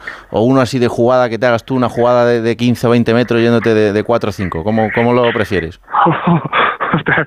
Vaya, cualquiera de las dos me vale, pero bueno, prefiero hacerme una jugada de 15 o 20 metros y irme de dos Ahí, o tres ahí, claro. que se- tenga más repercusión, pero bueno, va a tener repercusión igual, sea de eso, de jugada de centro lateral o de cualquier jugada. Eso es verdad. penalti, Va a, ser- va a tener la misma repercusión, ¿sabes? Entonces, Sí, no, no, no, con lo, con lo que sea la va a tener, pero tú elige el bonito, ¿sabes? Que luego tengas el, el vídeo que quede bien. Eso es, eso Claro, es. claro, claro. Pues Alfredo, te deseo toda la suerte del mundo. Que intenta dormir. Yo te dejo descansar ya. Así que intenta dormir, intenta estar tranquilo lo que puedas. Y mañana, eh, bueno, primero a ver qué, qué regalos te han dejado los Reyes y Eso luego es. ya, pues, eh, a encarar el día con, con mucha ilusión y sobre todo que, que salga todo bien en cuanto a la salud. Lo demás ya, pues lo vamos viendo. Eso es. Pues muchas gracias, lo mismo te digo, ¿vale? Venga, un abrazo enorme. Un abrazo, un abrazo. Menudo fenómeno. Y antes, a las 4 de la tarde, en el partido que va a abrir esta jornada de 16 avos de final de la Copa del Rey, en Lugo, en el Anso Carro, ya sabéis que se tiene que enfrentar el Lugo al Atlético de Madrid. Y en este caso, pues tenemos comunicación con uno de los futbolistas del conjunto gallego, con Nacho Quintana. Hola Nacho, ¿qué tal? Buenas noches. Buenas noches, ¿qué tal? ¿Cómo estáis? Pues muy bien, encantado de, de saludarte. Eh, ¿Cómo se vive a, a unas horas de jugar un partido como el de, como el de mañana? Bueno, pues con muchas ganas, con muchas ganas de que llegue. Es un partido especial para, para mí, para el equipo, para la afición, para todo el mundo. Y nada, lo que te digo, con muchas ganas de que llegue, de que llegue la hora del partido. ¿Cómo está, ¿Cómo está la ciudad esta semana? ¿Cómo han sido estos días eh, pues, al salir del entreno o al ir por la calle a, a comprar algo? Eh, ¿Habéis notado esa, esa ilusión especial de la gente? Bueno, hay, hay mucha ilusión con este partido y, y con, con la sensación de que la gente tiene ganas de que lo hagamos bien, de que, de que demos buen espectáculo y que demos la cara entre un rival que sabemos que es muy difícil, pero bueno, que por qué no a un partido puede darse una sorpresa. Oye, y el Día de Reyes, pues, pues hay que pedirse tener un regalo como Dios manda, ¿no? Imagínate lo que Claro, puede claro. suponer eliminar al Atlético de Madrid. Eso, eso es. Ojalá, ojalá se dé. en un día en un día tan bonito como el Día de Reyes. Mm. No, la verdad que sería un, un broche perfecto a, a este día, pero eh, es evidente ¿no? que el partido es complicadísimo. Pero este Atlético de Madrid, después de eh, lo que hemos visto este fin de semana en, en la Liga, eh, entre semana contra el, contra el Girona, eh, ¿os deja más dudas o, o esta gente encima sí puede llegar como más herida y, y que no haya tanta sorpresa o tanta capacidad de sorpresa? Bueno, partimos de que el Girona es un club que va que va líder, que, que es un rival muy complicado que, y que el Atleti es otro grandísimo rival, que fue un partidazo en el que en el que se lo puede haber llevado cualquiera de los dos equipos. Entonces, bueno, puede ser que, que vengan con una racha negativa fuera de casa, pero que, que a su vez, joder, pues si hablamos de probabilidad de ganar, seguramente que, que sea mucho más alta la suya, pero bueno, intentaremos dar lo mejor y, y a ver si suena la flauta. Hombre, claro. Eh, si pudieras quitar a un jugador del Atlético de Madrid para no jugar mañana, ¿a quién quitabas? A Griezmann. Sí, no, es que vaya temporada A que está Griezmann, haciendo.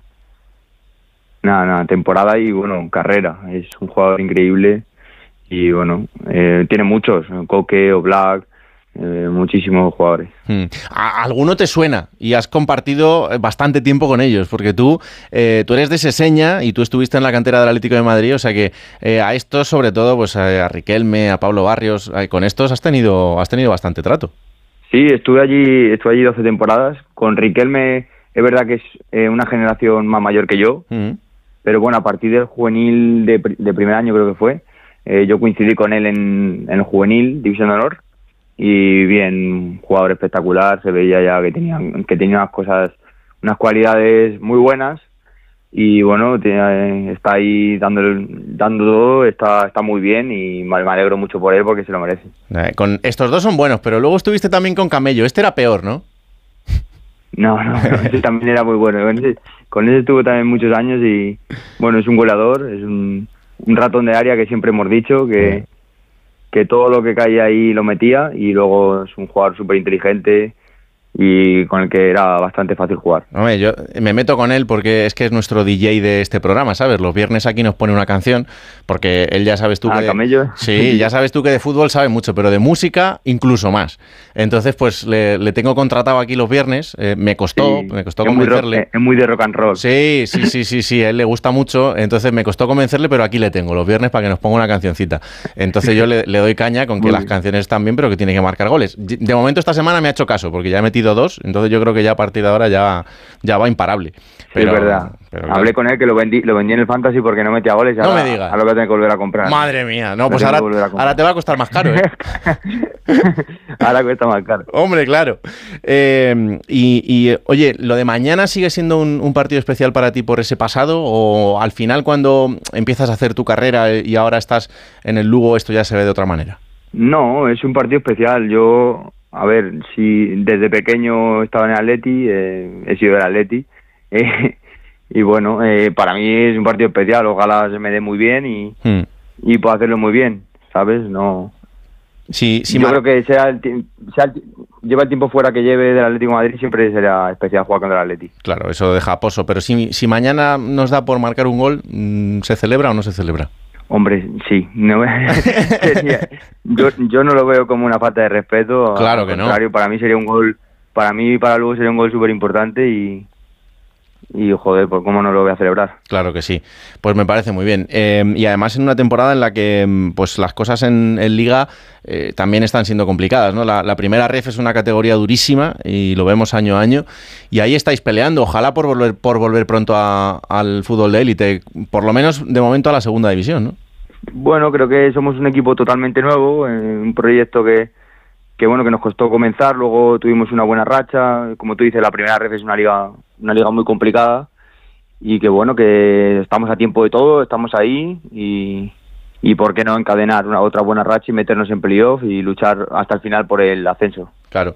Oye, eh, que estaba yo pensando, claro, yo en su día eh, fiché a Camello por esto de, de la música, pero que, mm, que podemos hablar, ¿eh? Yo creo que podemos ficharte para que nos hagas alguna crónica o algo, porque tú en esto también, en esto del periodismo también has hecho carrera. Bueno, más que carrera es- estudié un par de años y Bueno, mira, ya tienes luego- más que muchos, ¿eh?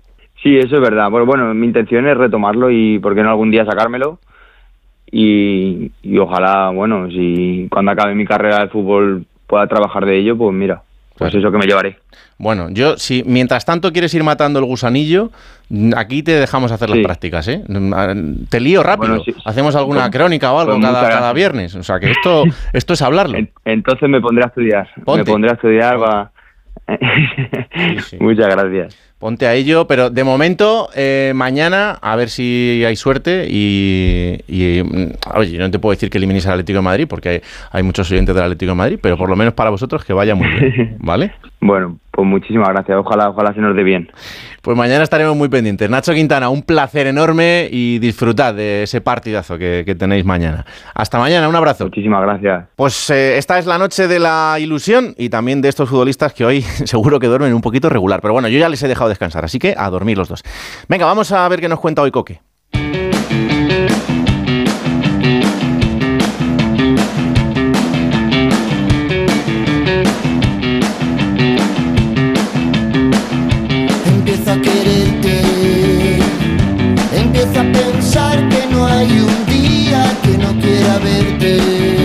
Hoy, en Diario de un futbolista, Coque Andújar nos cuenta el día que conoció el trabajo de los representantes.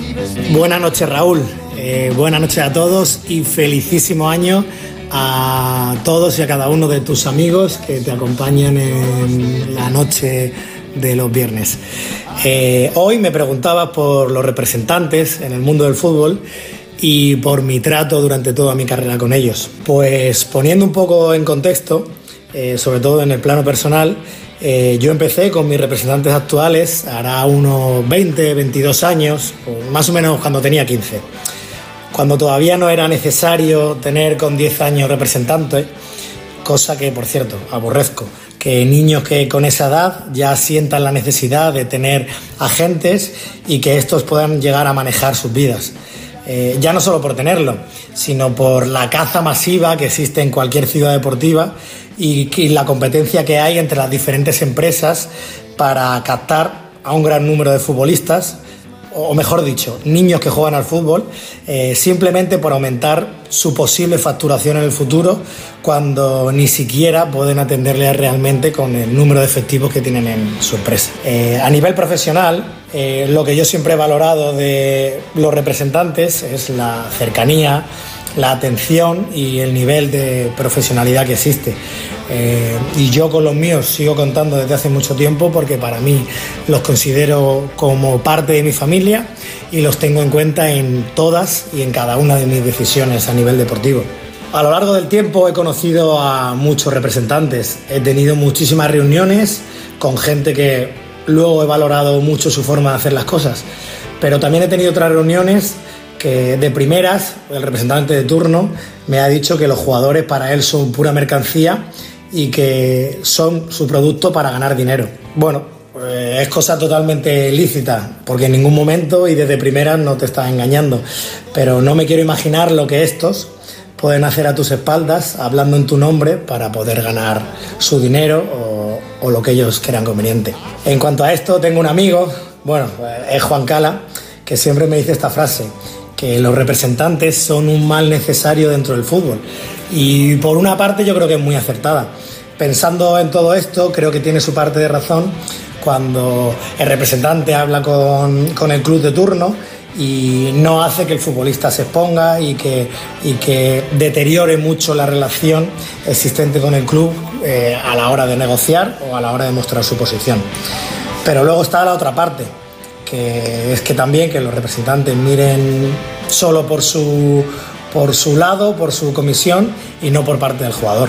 Mi pensamiento y también es un poco formado por mi última etapa, pues llevando un club y negociando con el representante la, la otra parte, es que muchas eh, negociaciones sobraría la, esa, esa posición del representante y sería mucho más cómodo hablarlo con el jugador, sobre todo cuando las dos partes están dispuestas a ello. Eh, pero lo que creo que es 100% seguro es que la figura del representante no es peligrosa sino lo que es realmente peligroso es la persona que hay detrás de esa figura y sobre todo sus intenciones. También tengo que decir, Raúl, mi padre, José Real Taxista, no se ha llevado ninguna comisión de esas famosas eh, partidas económicas que se llevan algunos padres de fichajes millonarios que hacen que al tiempo nos demos cuenta que esos fichajes han sido mucho más costosos. No puedo decir de este agua no beberé. Si lo hago algún día será para intentar mejorarlo. Lo que sí puedo decir a día de hoy es que es un mundo en el que hay bastante gente medianamente turbia. Eso intentando ser agradable. Así que felices Reyes y muy buenas noches a todos.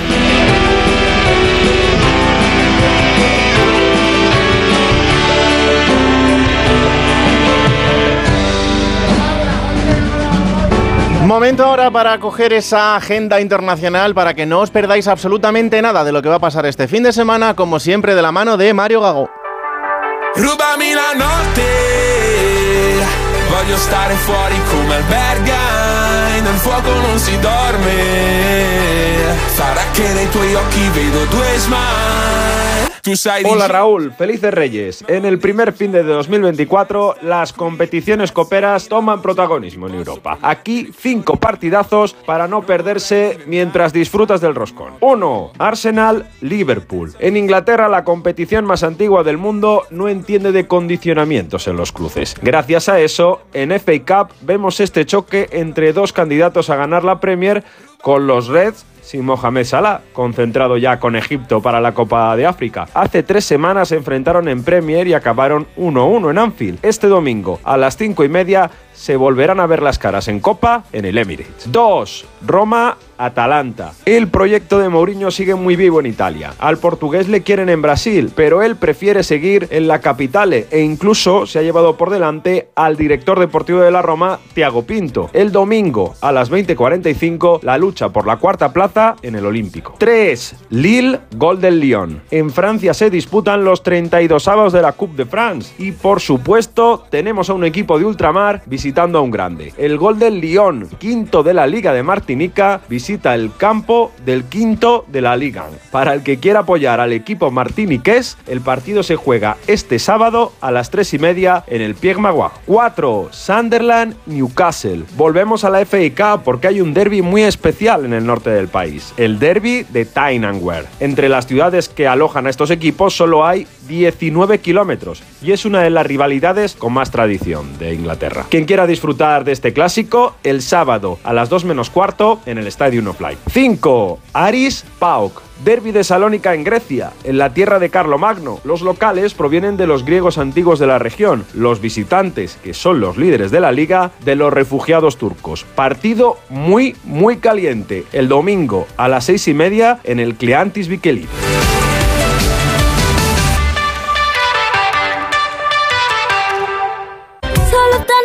Noche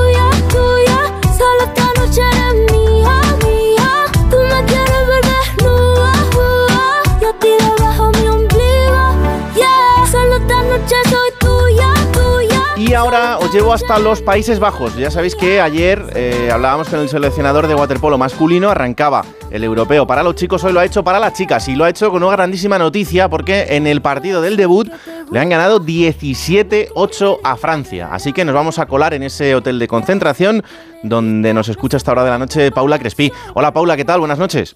Hola, buenas noches. Bueno, no se puede empezar mejor, ¿eh? La verdad es que contenta, sí. Ha sido, ha sido un partidazo, ese 17-8 con, con Francia. Eh, ¿cómo, se, ¿Cómo se encara un, un europeo después de, de un partido del debut de esta manera? Pues del mismo modo que, que hemos encarado el partido, con, con muchas ganas, con un inicio muy fuerte y con muchísima intensidad. ¿Esperabais eh, ser tan arrolladoras en este, en este debut?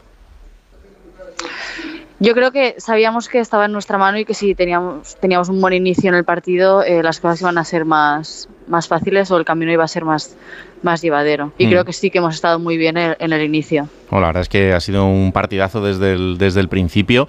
Eh, cuando se llega a, a una fase final de un torneo como este o como un mundial con los siguientes deberes hechos, que es el de tener ya la, la plaza para, para París, ¿se encara de otra manera o desde el punto de vista de, de las jugadoras eh, es exactamente igual?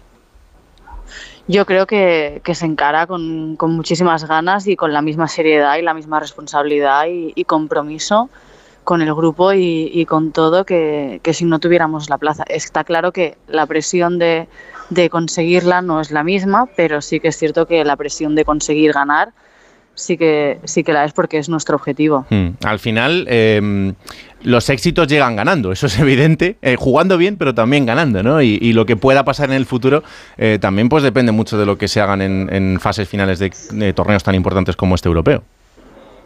Sí, está claro que, que va, va de la mano ganar con jugar bien, entonces eh, es importante jugar bien, yo creo que es muy importante ir siempre de menos a más en los torneos, en ir puliendo cosas que, que van surgiendo y en, y en ir un poco al detalle en cada partido con, con todos los equipos y todas las jugadoras. Mm. Eh, ¿Os habéis acostumbrado a ganar o, o nunca se acostumbra uno a eso? Yo personalmente creo que uno nunca se acostumbra y no debe, porque cada campeonato es distinto y cada campeonato también se vive distinto y, y- y obviamente el ganar pues te hace querer más y más y más, pero yo creo que nunca te acostumbras. Claro. Eh, al final en- centramos mucho la, la mirada en, en lo que pasa cuando se gana, ¿no? Pero lo normal para un deportista de alto nivel es perder muchas veces en, en su vida y aprender a metabolizarlo de la mejor manera posible. Totalmente. Y, y para saber ganar también hay que saber perder. Entonces eh, está ahí un poco también el, el- deporte, ¿no? Y, y lo que enseña y, los valores que, que te da. Hmm. Oye, Paula, y llegados a este nivel y, y ya teniendo la clasificación para París, en estos torneos, los equipos que ya tienen la plaza, como en este caso vosotras, eh, te puedes, eh, entiéndeme, eh, aunque ganes, pero ¿os guardáis algo de estrategia, algo de, de lo que se pueda hacer diferente, por ejemplo, en París, para que el resto, eh, llegado ese caso, no estén tan estudiadas o no?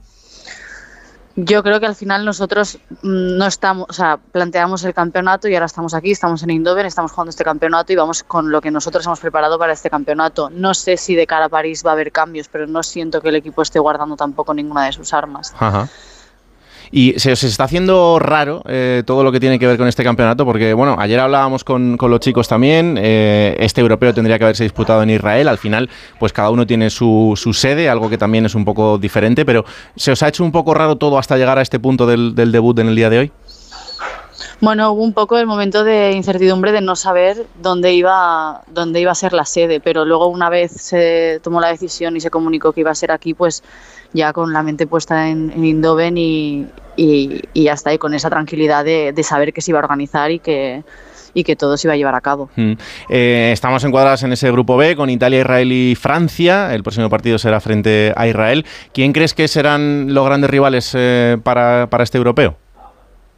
Yo creo que, bueno, obviamente em, Italia es un equipo muy fuerte, que Mm. tenemos en el grupo y veremos cómo va el partido. Está claro que Hungría también está muy fuerte, Grecia, Holanda, em, todos los equipos van a, van a traer un planteamiento muy, muy fuerte y, y- y muy intenso, seguro. Hmm. Es verdad que luego un mundial es un mundial, pero el campeonato de Europa, en el caso del waterpolo, eh, hay veces que tiene hasta más nivel, ¿eh? Bueno, yo creo que todas las competiciones son de alto nivel y, y en, en cualquiera de las dos es muy complicado conseguir llegar a una final y conseguir ganar. Entonces, eh, todo es eh, una prueba de fuego cada partido. Pues Paula, que enhorabuena por este pedazo de debut. Eh, vamos a estar muy pendientes eh, de vosotras durante todo este campeonato, también de, de los chicos. Así que a partir de mañana a las ocho y media, en ese segundo partido frente a Israel, también celebraremos el, el Día de Reyes desde aquí, que para vosotras será un poco diferente. No sé, no, no sé cómo lo vais a llevar estando tan lejos de casa, pero, pero bueno, Bueno. si se puede ganar, tendréis vuestro regalo también. Exacto, ese será nuestro regalo. Paula, mil gracias. Un abrazo enorme. A vosotros. Una...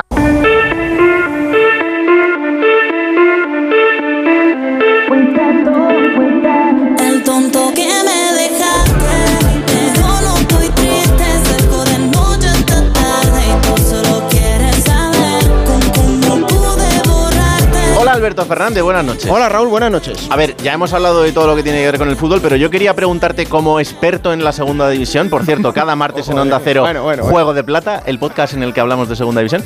Eh, ¿A quién ves tú de los equipos de segunda con más opciones de dar la sorpresa en esta ronda? Pues hombre, a ver, siempre hay sorpresas, evidentemente, pero hay tres equipos que yo no veo tampoco muy muy metidos en esa lucha, ¿no? Que son los tres que están peleando por mantenerse en segunda división precisamente, la Sociedad Deportiva Huesca, está también el Cartagena, eh, ambos ante Rayo Vallecano y Valencia y bueno, sobre todo luego eh, lo de la Morevieta, ¿no? Que tiene que recibir al Celta de Vigo. Ahí yo sí que veo a tres equipos que, bueno, pueden sacar la temporada adelante y se la mejora bastante una buena actuación en Copa del Rey. El primero de todos es el Burgos. Un Burgos Real Mallorca puede ser perfectamente factible una sorpresa. También el Tenerife, en ese derby canario, creo que el Tenerife ganar el derby, eliminar a, a la Unión Deportiva Las Palmas en Copa, te arregla una temporada bastante. Claro. Y bueno, el Racing de Ferrol, ¿no? Que es verdad que está en la zona alta también. No lo considero como español y Eibar, pero está en la zona alta. Ahora mismo está en ascenso directo.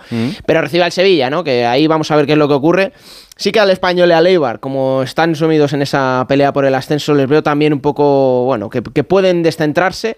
Así que yo diría esos tres, ¿no? Sobre todo el Burgos, el Tenerife y el Racing de Ferrol. Luego puede pasar todo lo contrario, evidentemente, pero creo que son tres equipos que están en una zona tranquila, peleando por cosas chulas y que tienen la temporada resuelta. Apúntatelo, Paquito, No, y no, luego, ¿qué- qué te crees? luego pasamos ¿Qué te la, crees? La facturita. hay que pasar la Hay que pasar la facturita. claro que sí. A ver, os llevo a Brisbane. Allí Rafa Nadal esta mañana perdía ese tercer partido que lo ha tenido incluso para ganarlo, pero después ha llegado la lesión. Hola Rafa Plaza, ¿qué tal? Buenas noches. ¿Qué tal, Raúl? Buenas noches. Pues sí, eh, partido duro, muy duro de Rafa Nadal hoy en, en Brisbane eh, contra Jordan Thompson. Tres sets, eh, derrota en tres sets. La verdad que tuvo eh, la ocasión Rafa de, de poder cerrarlo porque dispuso de tres puntos de partido que no aprovechó en el segundo. Y luego en el tercero, más allá de la derrota que, que puede entrar dentro de la lógica por cómo ha jugado Thompson, aunque Rafa también ha jugado durante dos horas a un nivel muy alto, eh, esas molestias, ese dolor, ese tiempo médico que ha solicitado el, el tenista mallorquín y luego sobre todo las palabras en, rueda de prensa en las que explicaba que bueno, pues, eh, ha notado un dolor en la zona en la que se lesionó el año pasado y, que le ha tenido un año, un año parado, eh, operación incluida, esa zona de la cadera, de- de- del, del psoas ilíaco. Es verdad que ha dicho que lo ha notado de forma distinta, porque el año pasado notó un pinchazo inmediatamente y aquí ha sido como algo progresivo. Más o menos a las dos horas y cuarto ya se notaba que, que- que- algo había. También es verdad que ha podido acabar el partido y que no le limitaba a la hora de correr, o al menos esa impresión daba como le limitó el año pasado, que se quedaba absolutamente clavado y que estuvo jugando cojo durante, durante bastante rato el partido, pero bueno, tiene que ver cuando se levante eh, en Melbourne, eh, en Brisbane, perdón, tiene que ver cómo está. Es verdad que quedan días para la Abierto de Australia, pero también es verdad que ha dicho que no puede confirmar ahora mismo al 100% que, que vaya a estar. Va a hacerse pruebas, va a ver si es una sobrecarga, una gran sobrecarga, como ha dicho. Ojalá sea eso y podamos ver a Rafa compitiendo y, esto solo sea eh, una sobrecarga fruto de la inactividad y fruto de un partido tan duro que se ha ido por encima de, las tres horas. Pues eso, Rafa, que tengas feliz noche y, y que nos cuentes buenas noticias, sobre todo en los próximos días, sobre cómo está Rafa Nadal. Y ahora, eh, como cada viernes, en un lugar indeterminado del mundo, David Camps nos repasa una apasionante jornada más de la Euroliga de baloncesto. Hola David, buenas noches. Hola de nuevo Raúl, memorable, inolvidable y de récords. El duelo de campeones entre el Real Madrid y el EFES, 130-126, cuatro prórrogas, nunca antes visto, 40 puntos de Musa, nunca antes visto en este siglo. En el Real Madrid, Coser, Campazzo, Tavares, Ezonja y Musa jugando 43 minutos. Antes de ayer lo hicieron en el Palau, en menos de 48 horas lo harán en Vitoria y vuelta a empezar. Campazzo y Chus Mateo relatan a Onda Cero el sentir merengue. Eh, es difícil también mantener a alto nivel que venimos jugando, ¿no? Eh, que parece que es un quizá que perdimos contra el Barça y demás. Eh, nada, hay que ser seguir con el mismo hambre, el mismo hambre, eh, también ser lo más detallista y seguir adaptándose a, lo- a los rivales, ¿no? Que, que nos, nos juegan de manera diferente. Sobre todo porque algún bache tiene que venir. Y va a ser normal. Eh, ganar, perder, al final esto es así el baloncesto, eh, no hay empate, eh, uno va a ganar, el otro va a perder y, y hay que tomarlo como tal. Eh, si ganás, hay que seguir trabajando y si perdés, hay que seguir trabajando. Pues yo creo que es un regalo de la noche de Reyes extraordinario. ¿no? Líder de la Euroliga, el Real Madrid con 17 victorias, con 13 está el Barcelona al doblegar al Basconia con el checo Vesely 23 puntos como salvador del proyecto de Roger Grimau. Anotó 27 en la victoria ante el Real Madrid y el Valencia que se queda con la miel en los labios, pierde por un ante el Panathinaikos y de haber ascendido a la cuarta plaza que ocupa precisamente el equipo heleno, se queda en la décima con 10 victorias. Vaya noche divertida de Reyes la que hemos tenido, Raúl. Muchas gracias. Y hasta Arabia os llevo ahora, para que veáis, ¿eh? esto todo es gratis y todo sin moveros de donde estéis ahora mismo. Arabia Saudí, allí desgraciadamente también se está disputando el Rally Dakar, que arrancaba en la jornada de hoy, así que el resumen de lo que ha pasado allí Nos lo cuenta nuestro enviado especial, Sergio Lillo. Hola Sergio, buenas noches. Muy buenas noches Raúl, madrugadas aquí ya también en Arabia Saudí, de hecho en unas horas partiremos rumbo a Al Aquilla, final de la primera etapa larga de este Rally Dakar, 414 kilómetros y bastantes terrenos complicados con rocas que amenazan ya con poner en serios aprietos a, a los pilotos. La primera toma de contacto de este viernes en la etapa prólogo ha deparado la buena noticia del primer triunfo de etapa en un Rally Dakar para Tosas Areina el piloto valenciano de 28 años que se ha estrenado como piloto oficial del equipo Honda por todo lo alto. En cambio en coches no nos ha ido tan bien porque Carlos Sainz y Lucas Cruz habían preparado junto a su equipo Audi una estrategia un poquito arriesgada y al final no les ha salido tan bien como esperaban debido a un problema eh, con la navegación y se han visto obligados a que mañana tendrán que salir nada menos que en el puesto 48 con mucho tráfico delante, mucho polvo que les complicará la vida sobre todo a partir de la mitad de etapa y bueno, veremos si son capaces de sobreponerse y mantenerse ahí en la pelea por la general que ese es el gran objetivo de, de los españoles. Nani Roma ha vuelto después de superar el cáncer y lo ha hecho con un muy buen resultado entre los 16 primeros, de hecho contará con una posición de salida muy buena y muy interesante para la primera etapa larga de este Rally Dakar. Así que espadas en todo lo alto, arranca la acción de verdad aquí en Arabia Saudí. Bueno, está todo repasado, ya está todo repasado, ya no nos queda absolutamente nada más. Así que antes de hacer la última pausa y despedirnos, eh, Paco, ¿tú has escrito carta a los Reyes? Yo, bueno, yo ahí sabes que tengo enchufe. Sí, eso es verdad. Pero, pero- pero a pesar del enchufe, Sí. nunca me traen lo que quiero. ¿No? No, no, no. ¿No? Yo, no, no, yo, yo, le, yo le pido eh, acertar el euromillón, las primitivas, pero No hay manera. Pero no hay manera. Mañana no hay es tu manera. día, Paquito, mañana es el día de Reyes. Mañana es uno de... sí, bueno. Pues yo te digo una cosa, yo te he pedido una cosa. ¿Me has pedido una cosa? Sí. ¿Qué me has pedido? No sé, yo te lo voy a dar, a ver si te gusta. A ver. Hola papi, bueno, hace poco te envié un audio agradeciéndote todo lo que haces por mí, pero hoy lo hago en nombre de tu mujer, de tu hijo y mío. Así que de parte de los tres, gracias por eh, estar siempre con nosotros en cada decisión, por cuidarnos, por mimarnos, por amarnos. Eh, no podemos tener más suerte de tener un hombre como tú a nuestro lado. Así que espero que pases una noche de Reyes maravillosa, que te amamos con locura y que te elegiríamos en mil vidas más. Te amo. ¿Te ha gustado, Paquito, el regalo?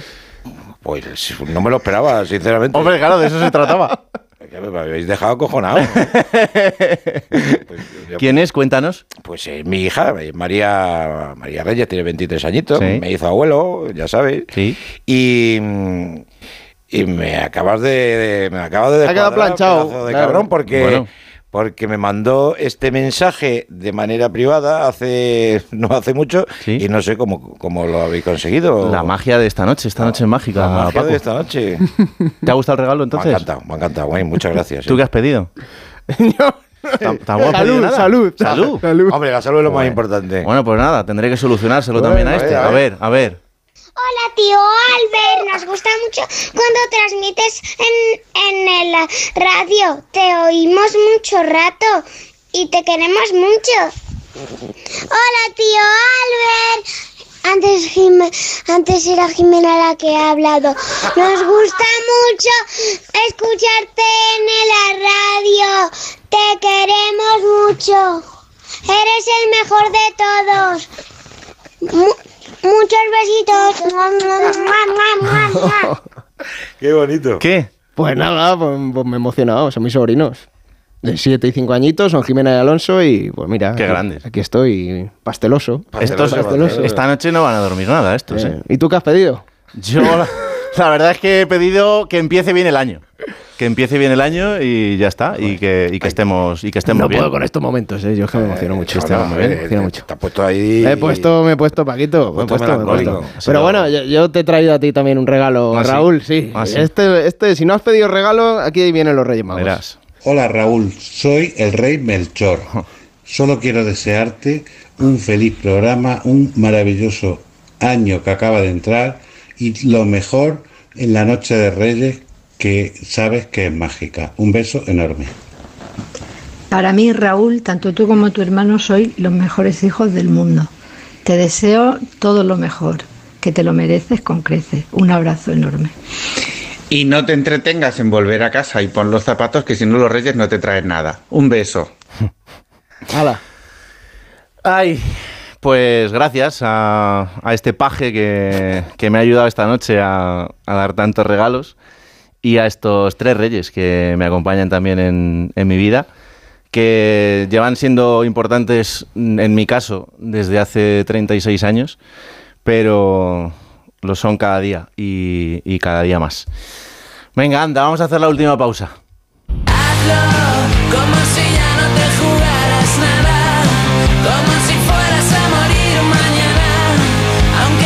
Pues ha sido un auténtico placer. Tengo que agradecerle también a Aitor Gómez que nos haya prestado esta tradición que él empezó a hacer cada noche de 5 de enero y que nosotros con tanto cariño también hemos querido llevar a cabo esta noche y por supuesto a Alberto Fernández, que es la persona que me ha ayudado esta noche. ¿eh? Sí, sí, sí, ha sido bastante. Esta noche y todas las que estoy delante Es de el este gran micrófono. el gran. Sí, es un productor extraño a veces. Sí. Pero, pero suele funcionar. Suele funcionar, Suele depende de los días. En esta noche mágica me han ayudado las estrellas, ¿eh? Sí, sí, sí, es verdad. Que pasen una feliz noche, que tengan siempre esa ilusión de las noches como esta, que se traslade a cada día de nuestras vidas para todo lo que tengamos por delante. Feliz Noche de Reyes. Ha sido un placer. Que la radio os acompañe. Chao.